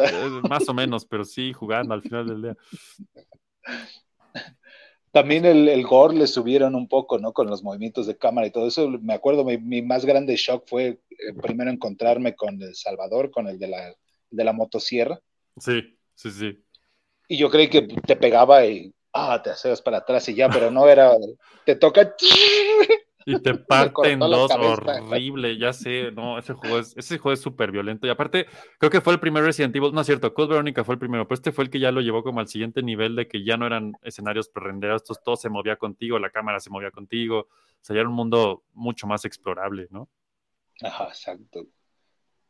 Sí, no, Así es que, bueno, no sé. Pero es, es un gran- aparte, es un juego que rompió por completo la fórmula. Y bueno, pues estamos hablando del remake, obviamente, también, porque es la misma madre. Este, pues ya no era, o sea, esto es un, como dices, ¿no? Estás en un pueblo, estás en otro continente. Yo me acuerdo jugar ese juego y pensar, esto ya no es Resident Evil, esto quién sabe qué es. ¿No? Pero conforme avanzas y la historia va integrándose, dices, ah, sí es Resident Evil, maldita sea, no esperaba esto. ¿No? Entonces esa parte la, han mane- la manejan espectacular, no manches. Oh, sí. Y, otra vez la, la idea de los de las películas que el mundo se fue al caramba si ya nada más quedan los tres héroes de las películas, no, Ay, te vas a otro lado del mundo donde nadie sabe que es Raccoon City, no sabe que son los zombies. y llegó ahí de otra forma. los zombies. es- exactamente. Sí, no, ese es. Y, y, pues cambiando. Es algo que a mí me impresiona de esa, de esa serie de juegos. Creo que ha sido de las series de juegos. Obviamente, aquí entre Pablo y yo podemos ir sin pedos que es nuestro top serie de juegos en top 3 ever, con Metal Gear y no sé, alguna otra por ahí. Pero lo que a mí me impresiona, especialmente Resident Evil, es que cuánto han ido pues cambiando y cambiando y cambiando y cambiando la fórmula y relativamente siempre, casi siempre, manteniendo la esencia, ¿no? O sea, se han arriesgado tanto cada, cada cambio y, y sale casi siempre. ahorita, ahorita hablamos del 6, espérense. ¿No? Pero sí. Y luego salen los spin-offs, que justo después de este vino el Umbrella Chronicles, que creo que ese tú no lo jugaste, ¿verdad, Pablo? No. Ese juego es una chulada. Yo se lo jugué en mi Wii. Me acuerdo que lo amé intensamente porque no es un Resident Evil, es un, es un, un juego en, en- on rails, shooter, que es ir en, una, en un camino predirigido y tú vas disparando. Tenía mi adaptador especial de la, del Wii. ¿Cómo se llamaba esa pinche pistola del Wii culerísima? Pero le pegabas el, el, el Wii arriba y el nunchuck atrás y entonces tenías tu rifle. Estaba bien chido. Porque era como juegan las maquinitas, básicamente, pero con Resident Evil y medio extendían un poquito la historia en partes y abarcaba desde el cero hasta, creo que después de Code Verónica. Entonces, Oh, pues era una forma muy, muy creativa de ver toda la serie como en un resumen como muy, muy creativo y la verdad estaba muy bien hecho. Yo sí lo disfruté un montón ese juego. órale, órale. Dice aquí Rock Slash, los mercenarios del 4 estaba chido. Que de hecho ese de los mercenarios, ese subjuego se volvió ya toda una serie después de... Pues era, era- ese era como un tipo Sí. hordas, survival, un pedo así, ¿no? Ajá, exacto. Sí, es ah, a ver cuánto aguantas, ¿no? Y te- las olas y la- las oleadas, ¿no? Te llegaban. Exacto. Dice Polo, el Wesker, en el 4 dice aquí Rock Slash que fue el primero que trajo eso. Wesker era la Alice de los juegos, básicamente. Sí. Deadly Silence de 10, porque 10, Deadly Silence, es un port bien logrado. La verdad es que no sé cuál sea ese polo. O sea, sí me acuerdo del nombre perfecto, pero ni siquiera lo tengo en la lista. Así es que sí son 27. Así es que sí son 27. Eso no lo tenemos. Y pues ni lo jugamos. Ni ah, ahí está, Víctor, el Wii Zapper. A huevo, gracias. Ese es ahí, por ahí lo tengo todavía. Y luego salió el, el Dark Side Chronicles, que era como la segunda parte, pero desde el punto de vista de Leon, que no salía en el Umbrella Chronicles. Y ese ya no lo jugué, y siempre lo quise y nunca llegó a mí, lo traté y estaba carísimo, y la vida siguió y nunca lo jugué. Así es que, pues ni pedo. Lo que sí sé es que salió el Mercenaries de 3DS en 2011, y este juego también, yo creo que por ahí viene, si no es que viene del Deadly Silence. Porque casi siempre estos de Mercenaries vienen como anexados a algún otro juego principal y traen como ese subjuego de Mercenaries, ¿no? Exacto. Este, que sí, de hecho sí lo jugué en el, en el 4, ahorita que lo estoy pensando. A huevo que jugué eso. Eh, después salió Resident Evil 5 en 2009 y ese sí fue el primero que ya empezó a generar polémica de la, de la rara. Tú, sí lo también lo jugaste, supongo, ¿no, Pablo? Sí, sí, sí, lo jugué, sí. Sí, sí. Que era, el- ya se veía mucho más como el 4, Otra vez en un pueblo extranjero con el lenguaje extranjero. Exacto. El héroe que ahora es Chris en lugar de Leon, Ajá. también con la pareja femenina. ¿Qué, ¿Cómo se llamaba? Sheva, Sheva. Ya, sí, cierto. Sí, cierto. Está bien, bien chido ese personaje. Y que no vamos a decirles por qué, pero pues no, ya no vuelve a salir por obvias razones. Terribles razones. A mí ese juego, lo que me, hubiera encantado, ahí creo que si Luis nos está oyendo, él va a decir que él sí lo jugó así. Ese juego, el pedo de ese juego o la fortaleza de juego es que estaba hecho para jugarse con dos personas. O sea, que dos jugaran al mismo tiempo y eh, iban siempre los dos personajes. era un cooperative, ¿no? Para jugar entre dos. Jamás lo jugué así, yo siempre lo jugué en un jugador porque quién chingados no había manera. O lo jugaba o lo jugaba y dije, la chingada lo voy a jugar. Y, y sí, a veces la computadora mm, no era tu mejor aliado. ¿Qué haces ahí abajo? Exacto. Me está destruyendo este pinche monstruo de tres metros y estás dando vueltas atrás de mí. ¿Qué haces? Así no corriendo. Ay, no. Sheva, por Dios, ¿qué haces? Ya sé, era terrible. Dice Vic, odio admitirlo, se me hace el más gacho de los Resident, pero aún así me encanta jugarlo con todo y Chris golpeando rocas. Boulder. Ese es el juego donde Chris golpea rocas con los puños y las destruye, porque ahí Chris se volvió Hulk, Chris. Sí, señor. Sí, aparte estar en Mustafar, ¿no? Está la lava ahí junto. Ah, la, la pelea final del Mustafar contra Wesker es otro. Es ahí es donde ese juego ya perdió todos los cabales, güey. Y ahí, y creo que regresando a lo que decíamos de las películas, aquí es donde se volvieron la película, básicamente. Sí. Ya así, sin pena ni nada. O sea, se- güey, la pelea va a ser en un volcán explotando. ¡Acción! ¿Qué? Hay una piedra gigante, le tienes que dar Shoryukens hasta destruirla. Es hermoso. Es hermoso. Es tan malo que es hermoso. Dice Rockslash, pues ya se la saben, pusieron a Sheva para no tener problemas raciales. En sí el 5 iba a ser igual con un jugador como el 4. Pues yo creo que quisieron experimentar qué pasaba con dos jugadores, no sé. Creo que yo sé que quien lo jugó dos personas al mismo tiempo es muy buen juego así, o sea, sí está chido jugarlo así porque está diseñado para jugarse así. Yo lo jugué yo solo y no, no sé por qué hay tanto hate de ese juego. O sea, sí entiendo porque hay cosas bien horribles en ese juego, pero, pero en general, pues sí, ya era un juego de acción más, ¿no?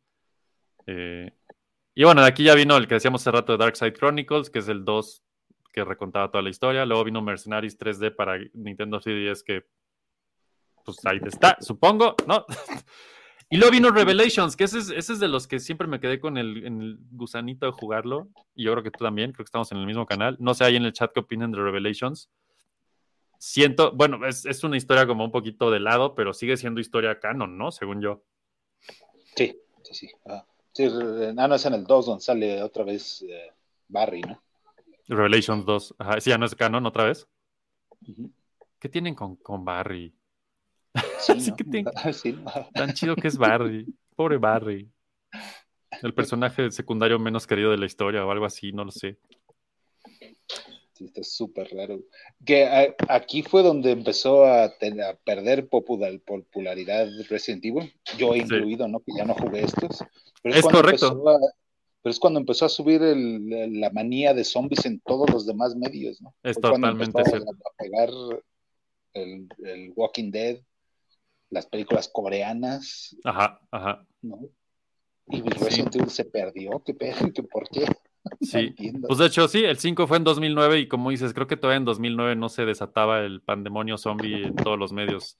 Y ya para el Revelations 2012, pues sí, ya, ya Walking Dead ya estaba, las películas coreanas como dices, así ya la zombie manía ya está llegando a muchos lugares. Que, que hay algo que, que no hemos dicho, que es obviamente obvio en el principio, pero cuando sale Resident Evil, el 1, los zombies ni siquiera nada, o sea, a nadie le importaban los zombies en ningún nivel. Yo, yo, yo le atribuyo el día de hoy la locura de los zombies a Resident Evil. Resident Evil fue el medio que le dijo al mundo otra vez, oigan, ¿se acuerdan de esas pelis de George Romero de zombies? Voy a- miren, aquí está, y, y de ahí para acá, creo que, pues no sé, siento que Resident Evil fue el que reinició esa locura de los zombies y no ha parado desde entonces. Sí. Eh, eh, no, no sé por qué no despegó tanto con los juegos de Resident Evil y sí fue hasta después, hasta Walking Dead, ¿no? Sí, El- sí, totalmente. El, el Kirkman, el que escribe los cómics de Walking Dead, Ajá. Habla como propuso los- su cómic de zombies y todos decían no, el- los editores de Image decían no, zombies ya pasaron de moda, no, Hace 30 años, a nadie le importa eso. Ajá, ¿qué onda? No, ¿de dónde? Pero otra vez el segmento gamer es más reducido, ¿no? Que el público en general. Y la popularidad de las películas de Resident Evil es que llegaron a otro, ¿no? A, a más Eso, esferas. eso es lo bizarro de esta historia, lo, lo, lo agridulce de esta historia es que las películas hicieron que los juegos fueran más famosos, aunque las películas no estaban tan buenas ni basadas, tan- y si no, hagan el floppy pasado. Este, pero sí, ¿no? Dice aquí Víctor, Resident Evil Revelations, otro Resident Evil portátil donde hay un barco. Ahí lo tengo y no lo he jugado para 3DS. ¿Qué pedo con los barcos y Resident Evil? Ahí los portátiles específicamente, ¿no? Sí está muy bizarro eso. Bueno, según yo ese ya salió en todos lados, porque originalmente era 3DS, pero lo hay para todos, según yo ya, ¿no? Sí, sí. Sí creo, que, no, creo que venía en colección para el PlayStation. Uno y para el dos. Creo que en PlayStation 3. Steam también lo puedes descargar. Está en un chingo de lugares, la verdad. Creo que está de hecho en rebaja en Steam. Dice Roxlash, los Revelations, no sé por qué no me dan la atención. Pues a todos, güey. Aquí lo estamos, lo estamos revelationando aquí todos, que pues no, ya, yo creo que es todo ese, toda esa cultura que ya existía alrededor y todo, y, y saber que no era el 6 o el 7, o era como es otro más, y ya estaban los otros que también quizá que eran. y- Hubo un momento que se saturó Resident Evil muy cañón de cosas que decías, "Mm, ¿y el juego bueno dónde está? No sé, Y es raro. sale Barry, que tengo ganas de jugarlo, me enteré años después que salía Barry de cuando salió. Ajá, ni, ni enterados, claro, estoy de acuerdo, güey. Dice Luis, solo la mamá de los cristales que controlaban gente. ¿De, cu- de cuál hablas? Ya no sé cuál es el de los cristales, ¿el 5? Las flores de Bach. Era el 5 el de la... Ah, las flores, sí es cierto. Llegabas a un lugar donde estaban las flores, un como una flor en medio que aparte decían que esa era la flor que había iniciado todo, ¿no? Ah, sí, es cierto. órale. Que de esa flor sí, habían sacado el, el no sé qué que había hecho el T-Virus original. Ajá, Exacto, órale. Pero No, e- ese, es el pleito del 5, que ni siquiera, no me acuerdo de los malos, no me acuerdo del, del Yo tampoco. Yo tampoco. Me acuerdo, hablando de cosas polémicas de Resident Evil, había unos como pterodáctilos, me acuerdo muy bien de eso. Seguramente son los que salen al final de las 5 de la película. Ah, no, no me acuerdo de los pterodáctilos, nada. Porque ya. el 4 tiene bastantes villanos memorables, el, el garrador, el... y ya Ajá, los monstruos ajá. gigantes, pues no, no se, no se me registra. Ajá, pero del 5. Bueno, yo me acuerdo, hay una pelea con Wesker que es horrible, que estás como en un hangar o algo así, no me acuerdo muy bien, que es previa al volcán, que es decir, pues ¿quién lo va a olvidar nunca? Nadie.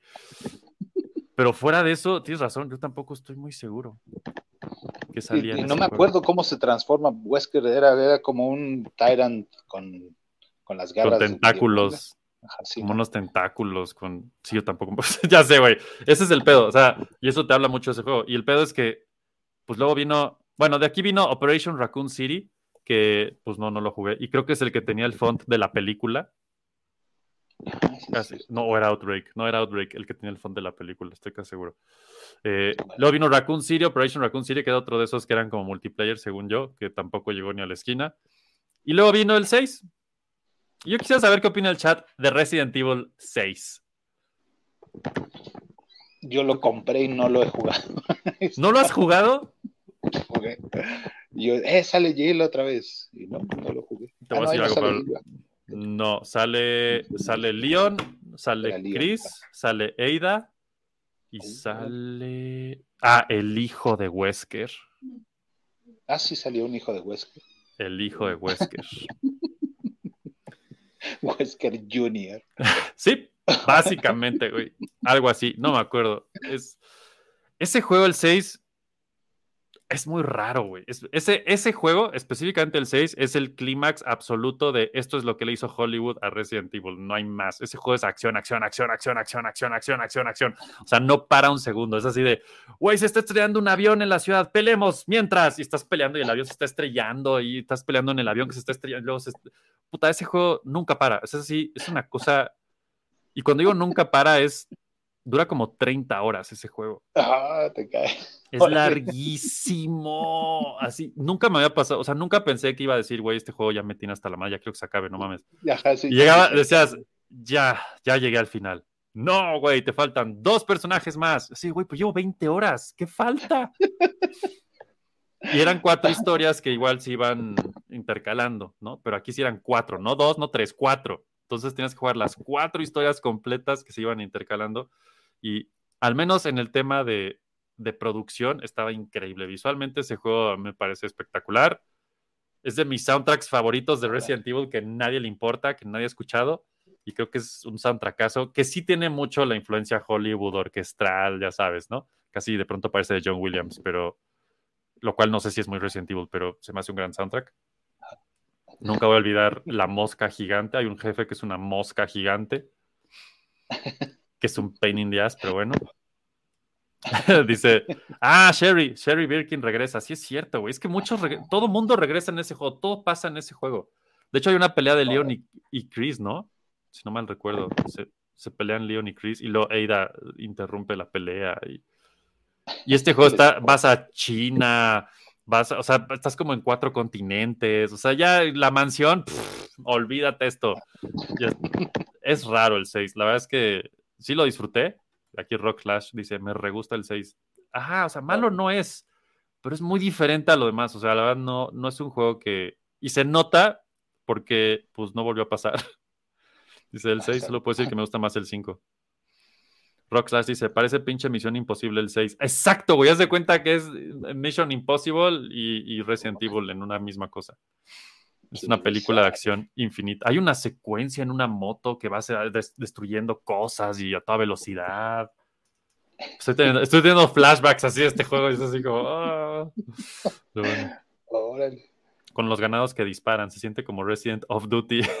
sí, sí es cierto, te disparaban ya los malos también. Ay, no, es muy raro. Tiene, tiene cosas interesantes, pero sí es, es- es- ya fue como como que dijeron el 4 estuvo poca madre, pegó de huevos, luego el 5 dijeron hagamos lo mismo del 4 pero mejor y luego el 6 fue pues lo mejor que podamos hacer el 4 y el 5 por 2. Échenle todo, así.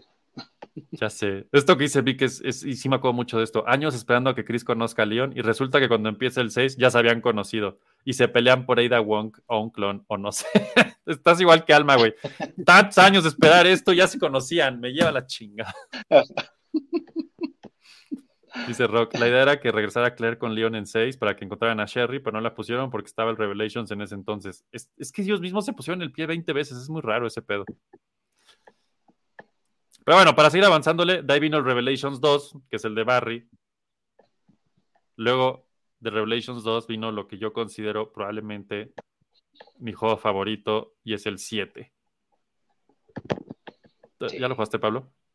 Eh, Sí. Sí, no Güey, ¿qué- completo, pero sí. Ese juego.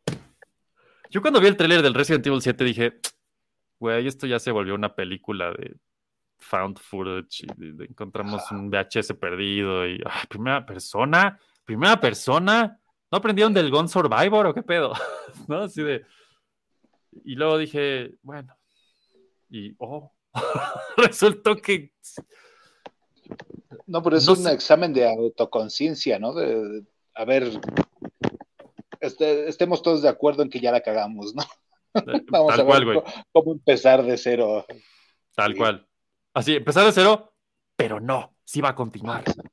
Pero eso no lo saben. Eso, hasta el mero, mero, mero final. Es muy, es muy raro cómo lo lograron. Yo jugaba ese, jugaba el 7 y pensaba, güey, ¿por qué se siente como Resident Evil aunque no se ve como Resident Evil? Ajá, ¿No? Exacto. Exacto. Y No, sí, pero otra ¿no? vez es, es- es irte al origen y a ver qué, qué, qué ha cambiado en el cine de terror, ¿no? Y, Exacto. y otra vez vamos con los found footage y todo eso y vamos a meter todos esos elementos. Sigue el Totalmente. body horror, ya no hay tanto ciencia ficción, bueno, al final, De hecho, pero no, o sea, la verdad es comparado con nosotros, nada. nada, eh, nada, nada. Y otra vez Creep Factor y la familia y el, el cumpleaños ese, no, sí, guau. Güey. Po- pocos juegos me han estresado tanto como Resident Evil 7, güey. O sea, ese juego. Sí, Si hay momentos que sea, o sea, es más, casi nunca me ha pasado que un juego me haga que me suden las manos, güey. y que esté jugando y diga yo, ¿por qué tengo las manos sudadas? No mames. Esto no me pasa. pa- pausar para Así de, limpiar. oh, trapito así especial de, güey, qué asco, pero ni pedo, así está el juego. No manches, qué buen juego, qué buen juego, qué, qué forma tan increíble de retomar. Y aparte me parece increíble que les valió madre el- ya que si Claire, que si Chris, haber dicho, ya, güey, esos güeyes ya están, pero ya estamos hartos de ellos todos y mejor un nuevo protagonista que es Ethan, ¿cómo se llama? Ethan, iba a decir Ethan, iba a decir Ethan Hawk, pero ese no es. Este, Ethan Winters. Winters, Winters. Creo que sí es Winters, creo que sí es Winters. Sí. Y se me hace espectacular que nunca lo hemos visto. Porque eres tú, eres es tú. Es como, ah, no, soy yo, soy yo el protagonista. Está increíble, güey. Es, hermoso. Es un gran juego, es un gran juego. La verdad es que no he jugado los, los DLCs que salieron después, pero pff, con el puro juego yo quedé rayado. Dice Sí. Cristian, el 7 es una joya, me sorprendió lo refrescante que fue para una franquicia tan explotada. Exacto, porque el 6 es justo eso, el 6 es la explotación de la explotación de la explotación del concepto que ya habías visto hasta el cansancio y de pronto llegó esto y es de, güey, esto es completamente nuevo, ¿qué pedo, no? ¿Qué tanto se inspiró en PT? Un chingo, güey. Güey, Un chingo. Está muy cabrón. Está muy De ahí viene todo este pedo, seguro, seguro. Alguien en Capcom lo jugó y dijo, ¡So, desde Nani! Y dijo, ¡Junta! ¡Lunes! ¡Vámonos! Ya sé que va a ser Resident Evil 7 y todos lo han de visto así como, "Güey, Estás loco. vean Piti, Piti, Miteo Kudasai. Se los puso y, y todos dijeron, ¡Oh, Nani! Y entonces salió esto, güey. Y es una joya, o sea, una joya este juego. Dice Rockslash, me alegro que le di una oportunidad al 7 después de haberlo juzgado tanto. Ya sé, a mí me pasó igual, güey. Yo, yo lo veía y decía, "Mm, eso ya no es Resident Evil, quién sabe qué chingado sea. Sí. Ethan Winters, dice Roxy. Y pues sí, juegazo, güey, juegazazo.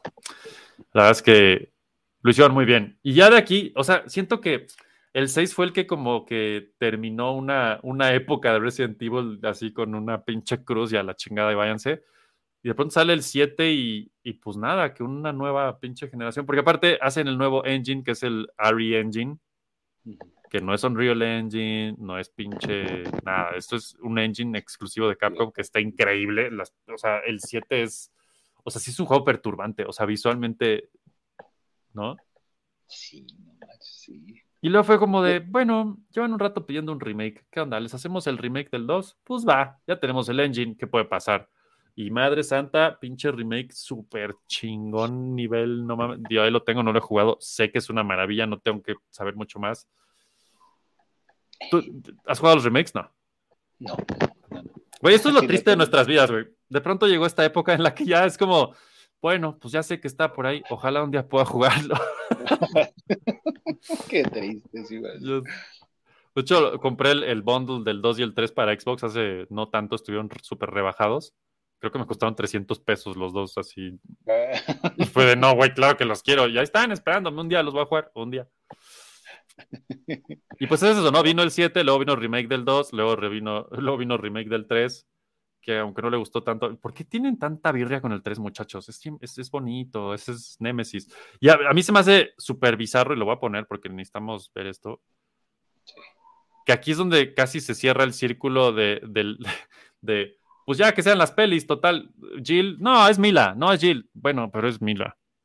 O sea, yo no sé qué opinas, pero yo siento que la nueva Jill es Mila Jovovich.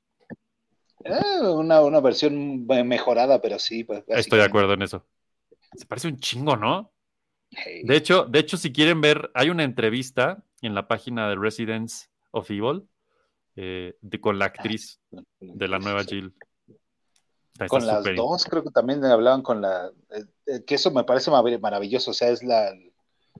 El escaneo es una modelo pero se mueve como stunt woman, ¿no? La que, la que actúa Ajá, es una ajá. stunt woman. Entonces es, Exacto. la- la- es el personaje de acción perfecto. Exacto, es una modelo de acción. Esas no las conozco hasta ahora.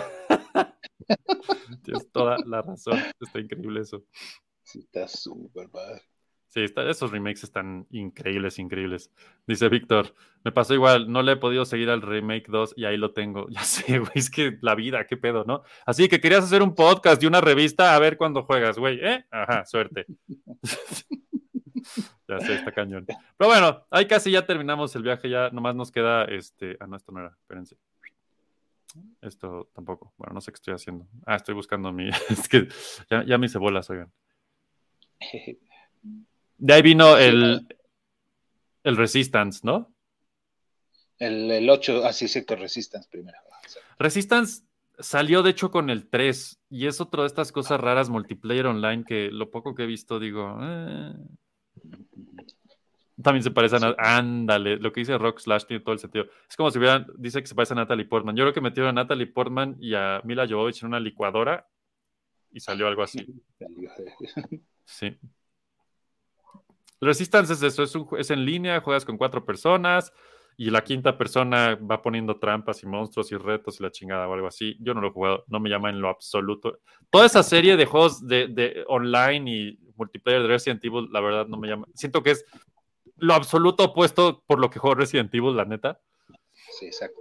exacto. ¿No? Entonces no sé. Sí, no, no. Y bueno, luego vino el 8 que, pues continuando la chingonería del 7, nomás expansión triple y ese sí no lo he jugado, la verdad. Está en mi lista, un día espero llegar a él. Sé que es una maravilla de juego. Todos sabemos quién es Lady Dimitrescu, así es que por ahí vamos bien todos. Que, que eso está su, también súper curioso, es cómo podemos hacer la versión Bishoyo del, del Tyrant. Exacto, güey. ¿Qué es lo, ¿Cuál es el, el polo opuesto absoluto de un Tyrant? Ajá. Entonces, una señora con, con encaje, así pues, súper bien vestida, que mide dos metros y medio con sus garras finitas, Con- con-. Es, es- es una locura eso. Yo ya, ya quiero verlo en acción. Estoy seguro que varios del chat ya lo han de haber jugado y han de estar de acuerdo con que es un gran juego, porque sé que es un gran juego. Este, pues continuando con la chingonería del 7, no había mucho para dónde. Yo creo que lo expande un montón. Algo, algo que me impresionó del 7 y que, y que creo que es por lo que creo que es el camino correcto y seguro estarás de acuerdo, es que retomó lo que hizo excelentemente bien el 1, que es ponerte en un lugar pequeño, confinado, sin saber qué pedo. Ajá, exacto. ¿no? ¿no? Y, Entonces, y todos esos eh, detallitos que te sacan de pedo, entonces te cortan la mano y luego te pones la mano y, y funciona la mano. Porque que eso, Pero pues eso, es- eso está muy Evil Dead, ¿no? Ajá, exactamente. Pero es, es, es parte del género de terror en el cine que, para sacarte de, pues, con los nervios de punta. Sí, no, esa es la escena que la mano es terrible y luego, cómete esto y come, yo así de, güey, ¿qué está pasando en esta casa? Y todo se vuelve, es exacto, es como súper anticlimático que te persiga un, un viejito. Y una señora también ya grande. Y es como, güey, ¿por qué me está persiguiendo? ¿Y por qué tengo tanto miedo de una viejita? ¿Qué pedo? Y ahí suenan los pasos, ahí, ahí viene, ahí viene. No Oh, mames, qué estrés tan horrible de juego. Yo después, ese juego me dejó estrés postraumático, güey. Ya después de ese juego, cuando oigo pasos, es como, no mames. Y luego aquí en, la- en el depa tenemos un piso de madera aquí atrás en la sala que cruje. Entonces, crees que de pronto sí es como, ay, güey, no mames. No, pinche A mí así juego. me dejó el Tyrant y el Nemesis, los, el Tyrant Mr. X fue el que me dejó así. Ay, güey, salió de la Entonces nada. so- soñaba yo, pero mis sueños mundanos, estaba yo en casa de mi abuela y de repente sonaba la música. Ay, ahí viene el Mr. X, corre. Qué horrible, güey. Tenía que oír porque ahí venía. Resident Evil, ahora en sus sueños. Entonces lo, lo perdí en las calles y ya me regresaba a platicar con mi abuelita porque ya lo había perdido por ahí. Está, increíble, no mames. Qué bueno que tu abuelita no se volvió como del 7, todo bien hasta ahí. Ajá, exacto, que no explotara en un monstruo horrible. Uy, no mames. Es increíble, es increíble. Y pues nada, después del 8 salió esta cosa Reverse, que es más o menos otra vez este pedo de los multiplayers, que la verdad no me podría importar menos. Lo veo y digo, "Mm, bien, no sé, me da igual. Y luego Resident Evil 4 Remake. Y eso nos da un total de 26 juegos, que si contamos el Deadly Silence que nos dijo Polo son 27, lo cual es igual a un juego por año desde que salió Resident Evil. Es una locura. Cabrón. Sí, es un chingo. Órale, Y, órale. y apenas van en el 4. 27 juegos y van en el 4. Es como no entiendo. Bueno, en el 8 está bien. Dice, por aquí Luis dice, el final del 8 es muy bueno y anuncia un cambio, seguro.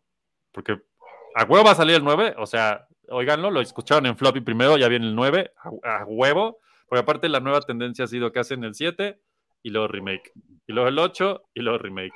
Entonces seguro viene el 9 y otro remake después, segurito, ¿no?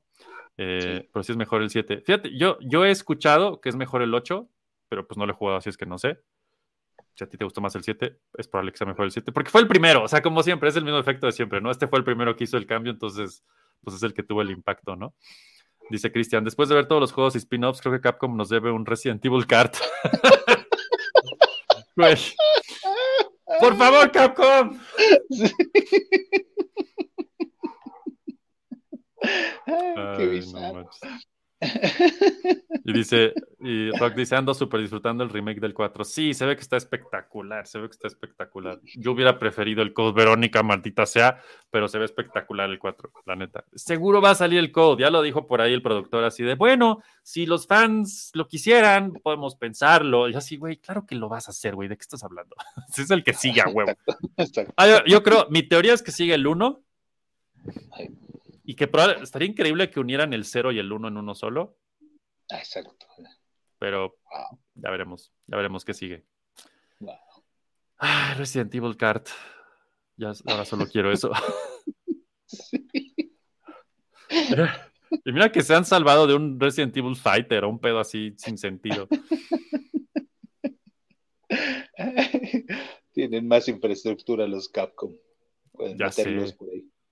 Yo creo que Capcom es, es de las pocas eh, licenciatarios y productores terceros de videojuegos que, que siguen en la jugada, pero con todo. Ah, Konami, cada vez que ah, llora mi corazón y digo, Ay, Konami. La, la- la porquería esa de, de Metal Gear. Ay, no. El, el Survivor, ¿o ¿cómo se llamaba? Sur- Ay, Survival. No, yo ese ni, ni, ni lo intenté, güey. Desde que vi los primeros dije, no, no, no, no, no, no, no. El primer corto, no, no, no. Y de lo primero que pasó fue que Kojima mismo dijo, no, yo no tengo nada que ver con eso, a mí no me hablen. Y fue de, oh, si Kojima está diciendo eso, no sé qué, tengo que perder el tiempo ahí, gracias, bye. Se supone, se dice que viene el remake del 3, pero si no está Kojima metido ahí, no sé si quiero eso. No lo sé. Algo, algo interesante de Resident Evil es que Shinji Mikami dejó Capcom creo que desde el 4. O sea, el 4 fue el último que él hizo. Él hizo el 1, 2, 3, 4, Code Verónica. Fueron como sus, sus juegos. Y luego, pues sí, vino el 5 y el 6 y... eh, ¿No? Sí se notó un poco la, la, la falta de Shinji Mikami, creo. No estoy seguro si estuve involucrado. Creo que no estuve involucrado con el 5. Ni, y, y con el 6 definitivamente no. Pero pues luego ya vinieron el 7 y 8 que pues ya sin él lo hicieron muy bien. Entonces hay como una nueva escuela ahí muy interesante dándose en Capcom con Resident Evil. A ver qué, a ver a dónde va. Y como siempre, Gerald llegó al final del programa. Muy bien, Gerald, bienvenido, ya acabamos. Dice Rock Slash, Metal Gear con zombies. Nani, ya, ya sé, güey. O sea, eran un chiste de Kojima, ¿no entendieron que era un chiste? ¿Yo en un juego de eso? No. Pero bueno. Pues esto, no sé si tengas algo más que decirnos de la saga de Resident Evil. No, no, hay, hay que jugar los que me faltaron. Ahora ya quiero jugar el 6. Ya sé, juégalo, güey. La verdad es que sé que lo vas a disfrutar. O sea, definitivamente lo vas a disfrutar porque tiene cosas muy disfrutables y luego otras que no. Pero bueno, te juégalo, ya lo, luego nos das una reseña en floppy de Resident Evil 6 en el 2023. Solo 10 años después. ¿O cuánto? ¿En qué año salió el 6? Espérate. 2012, Sí, no, 11 años después. Órale, órale. Sí. Otra cosa interesante que, que también, de- no, pues para no dejarla de lado, son las películas animadas. Que esas sí están bien Ah, chidas. Sí, Eh, y que están ligadas a los juegos. Eso es lo importante de esas películas. Esas sí están ligadas a los juegos. Y son, creo que cinco pelis. La primera es Dam- Damnation, no es cierto. La primera, ahorita, no estoy completamente mal. La primera es. eh, salieron unas de Resident Evil 4 que yo ni sabía que existía eso, que están hechas casi con los cinemáticos del juego. Está muy bizarro. Y la primera se llama The Generation y es del 2008. Creo que todas estas las pueden encontrar en streaming. La verdad es que, o sea, están chidas porque estas sí están ligadas al juego y se siente, pero tampoco es así, güey, qué buena película. Eh, ¿no? Lo interesante de The Generation es que sucede después de Resident Evil 4. O sea, sí es Leon y después del 4. eh, y, y hablan de... Porque algo que no comentamos es que Umbrella como compañía desaparece en el Code Veronica, ahí es donde es la caída de Umbrella, ¿no? Exacto. sí. o después del Code Veronica, por ahí.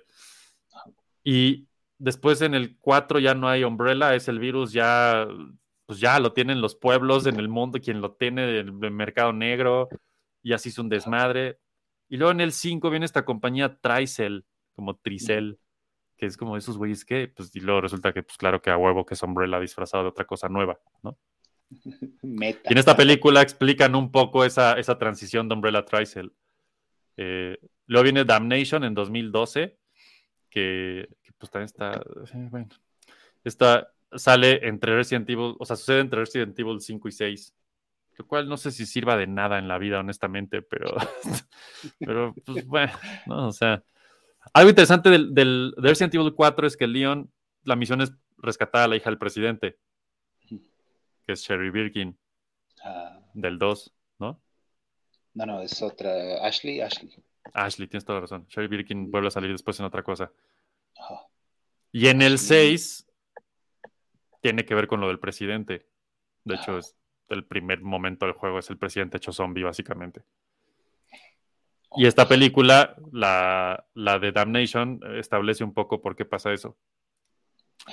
Luego vino Vendetta en 2017, no la, no, nie- no, este, Vieneta, ese es otro pedo. Este, y sucede entre Resident Evil 6 y 7. Entonces, como que han hecho esto de que la película va entre el, que, entre el juego actual y el que sigue un poco. Un poco, porque no es como que tratan demasiado del juego, tienen como su propia historia y demás, y ah, unen tres cositas y dicen, ah, tal vez, ujú", y ya, ¿no? Eh, y luego vino esta serie de Netflix de Infinite Darkness, no sé si la viste, yo no la he visto, Sí. Ah, está. ¿Qué tal? está. ¿sí? Sí. Porque esta regresa a suceder entre Resident Evil 4 y 5 otra vez. Ajá. Entonces, como, o sea, ahorita que está en boga el 4, ya que lo acaben, se echan esta serie de Infinite Darkness, que creo que es de Netflix, ¿no? Ajá, exacto. Y viene este año la de Death Island, en 2023, creo que en verano o algo así. Eh, y pues no han dicho mucho más, la verdad, que creo que sucede, sucede en Alcatraz o algo así. Oh, órale. Órale. Pero de ahí fuera sale Chris Redfield y es creo que todo lo que se sabe. Ah, no, Leon, Chris y Jill salen. Bueno, ya sale este año la nueva animación de Resident Evil. Si a alguien le interesa eso, pues ya, ahí viene. Sale Jill. Si no les... Sale Jill, sale Leon y sale Chris. Y de hecho, Jill es la misma actriz del juego de Resident Evil 3. Ajá, Con, el nuevo modelo, sí. Exactamente. Ah, esto es, esto es muy importante. Vamos a cerrar con esto que dice Cristian. ¿Han visto los comerciales de Resident Evil 4 inspirados en Heidi? Sí. Es una belleza. Son lo mejor que le ha pasado a Resident Evil. Eh, si no saben de qué estamos hablando, pues es más, se los voy a poner, lo voy a poner en el chat Sí. Porque tengo que hacerlo, tengo que hacerlo. No puedo dejarlos sin que vean esas joyas. Si no, busquen Resident Evil. Bueno, si buscan así no les van a encontrar. Pero ahorita, ahorita se los pongo en el chat. Este, y no sé si tengas algo más, Pablo, como para cerrar esto. Como conclusiones de. Resident Evil, así como académicos. ¿Qué opinas de Resident Evil? Ajá, a jugar ¿qué el opinas? 4, a jugar el remake del 4. Sí, y yo vean también- los de Heidi.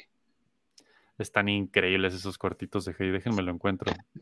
Sí, no manches. Están, es, es una pasada. La verdad es que es esas cosas que dices, sí, solo en Japón. Solo en Japón. Aquí tengo el, creo que este es, ah, pues el episodio 1 aquí ya lo encontré. Les voy a poner el link en el chat para que, si lo quieren ver, lo vean. No, no lo vamos a poner, Vic, no te agobies, solo les voy a pasar el link. Me, me despido por si les tumban el directo. Ahí está el link, si quieren ver ese cortito, lo ven, está hermoso. Este, y pues bueno, eso es la historia de los 27 juegos de Resident Evil al día de hoy. 27 años, 27 juegos. Y contando. Está cabrón. Wow. El survival horror, ya no sé si es survival horror, pero va y viene entre el género, ¿no? Ay, el 7 y el 8 son, sí, sí, ¿no? Sí, son Sí, esos sí son 100% ya survival horror, yo creo. El 6, no, el 5, 4 más o menos. Sí, el 4 puede Sí, ser, sí. la conclusión, estoy de acuerdo con Rock Slash. Queremos remake de Code Verónica. 100% de acuerdo. Ese juego merece un remake, es una joya que muchos no jugaron porque no tenía un número y es de lo mejor de Resident Evil. Hasta se congeló Pablo de la emoción, como pueden ver. Así es que creo que con eso vamos a terminar el larguísimo episodio de hoy de Floppy Radio. La verdad es que se fue Fer y entonces dijimos, chingue su madre, es como cuando de no vino el maestro, hagamos lo que sea. Creo que ya regresó Pablo, ¿o no? Sí. Muy bien. Pues ahí está, muchachos. Esto fue Floppy Radio, episodio 79. Resident Evil Survival Horror, 27 años y contando. Y ya saben que nos pueden apoyar en nuestro Patreon, patreon.com diagonal floppy radio. Ahí, pues si les gusta este desmadre y los floppy beats y los floppy bytes y todas las loqueras que estamos haciendo, ahí es donde nos apoyan. Cuanto y como quieran. Y si no, pues sigan dándonos unos likecitos ahí abajo ahorita, denle like para que nos apoyen con que el algoritmo de YouTube nos recomiende a gente como nosotros y ustedes. Este, y pues nos vemos el lunes con otro Floppy Time que promete ser un desmadre como todos. Y de aquí a lunes, pues no sé, pórtense bien, jueguen Resident Evil, algo así. Como dice Rock Slash, estamos en contact. es correcto. También podríamos decir como Resident Evil. Ya para el próximo viernes número 80. Sí, ya vamos para el 80. Va a ponerse muy divertido el programa que viene. No les voy a decir de qué es todavía, pero va a estar muy divertido. Y estoy seguro que ustedes también van a poder participar en él y divertirse bastante. ahí, verán, ahí verán el floppy. Por si no han visto, la tendencia de floppy radio es que el jueves sale un floppy beat de lo que va a tratarse el viernes. Entonces, estén atentos al floppy beat del jueves y ya sabrán más o menos para dónde va el viernes. Pero bueno, mientras eso sucede, les mando un gran saludo, abrazo a todos. ¿Algo más que quieras decir por ahí, Pablo? No, todo, todo perfecto. Jueguen Resident Evil. Eso es- exacto. Stars. Miren, aquí tengo. Vamos a, vamos a ver quién sale. Tenemos aquí. Chris Redfield se despide de ustedes con su peinado pelirrojo de, de moda.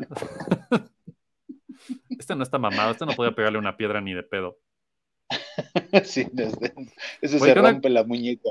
¿Y qué onda con la tendencia de Capcom de Ryu antes era pelirrojo, Chris antes era pelirrojo? Hmm. Hmm.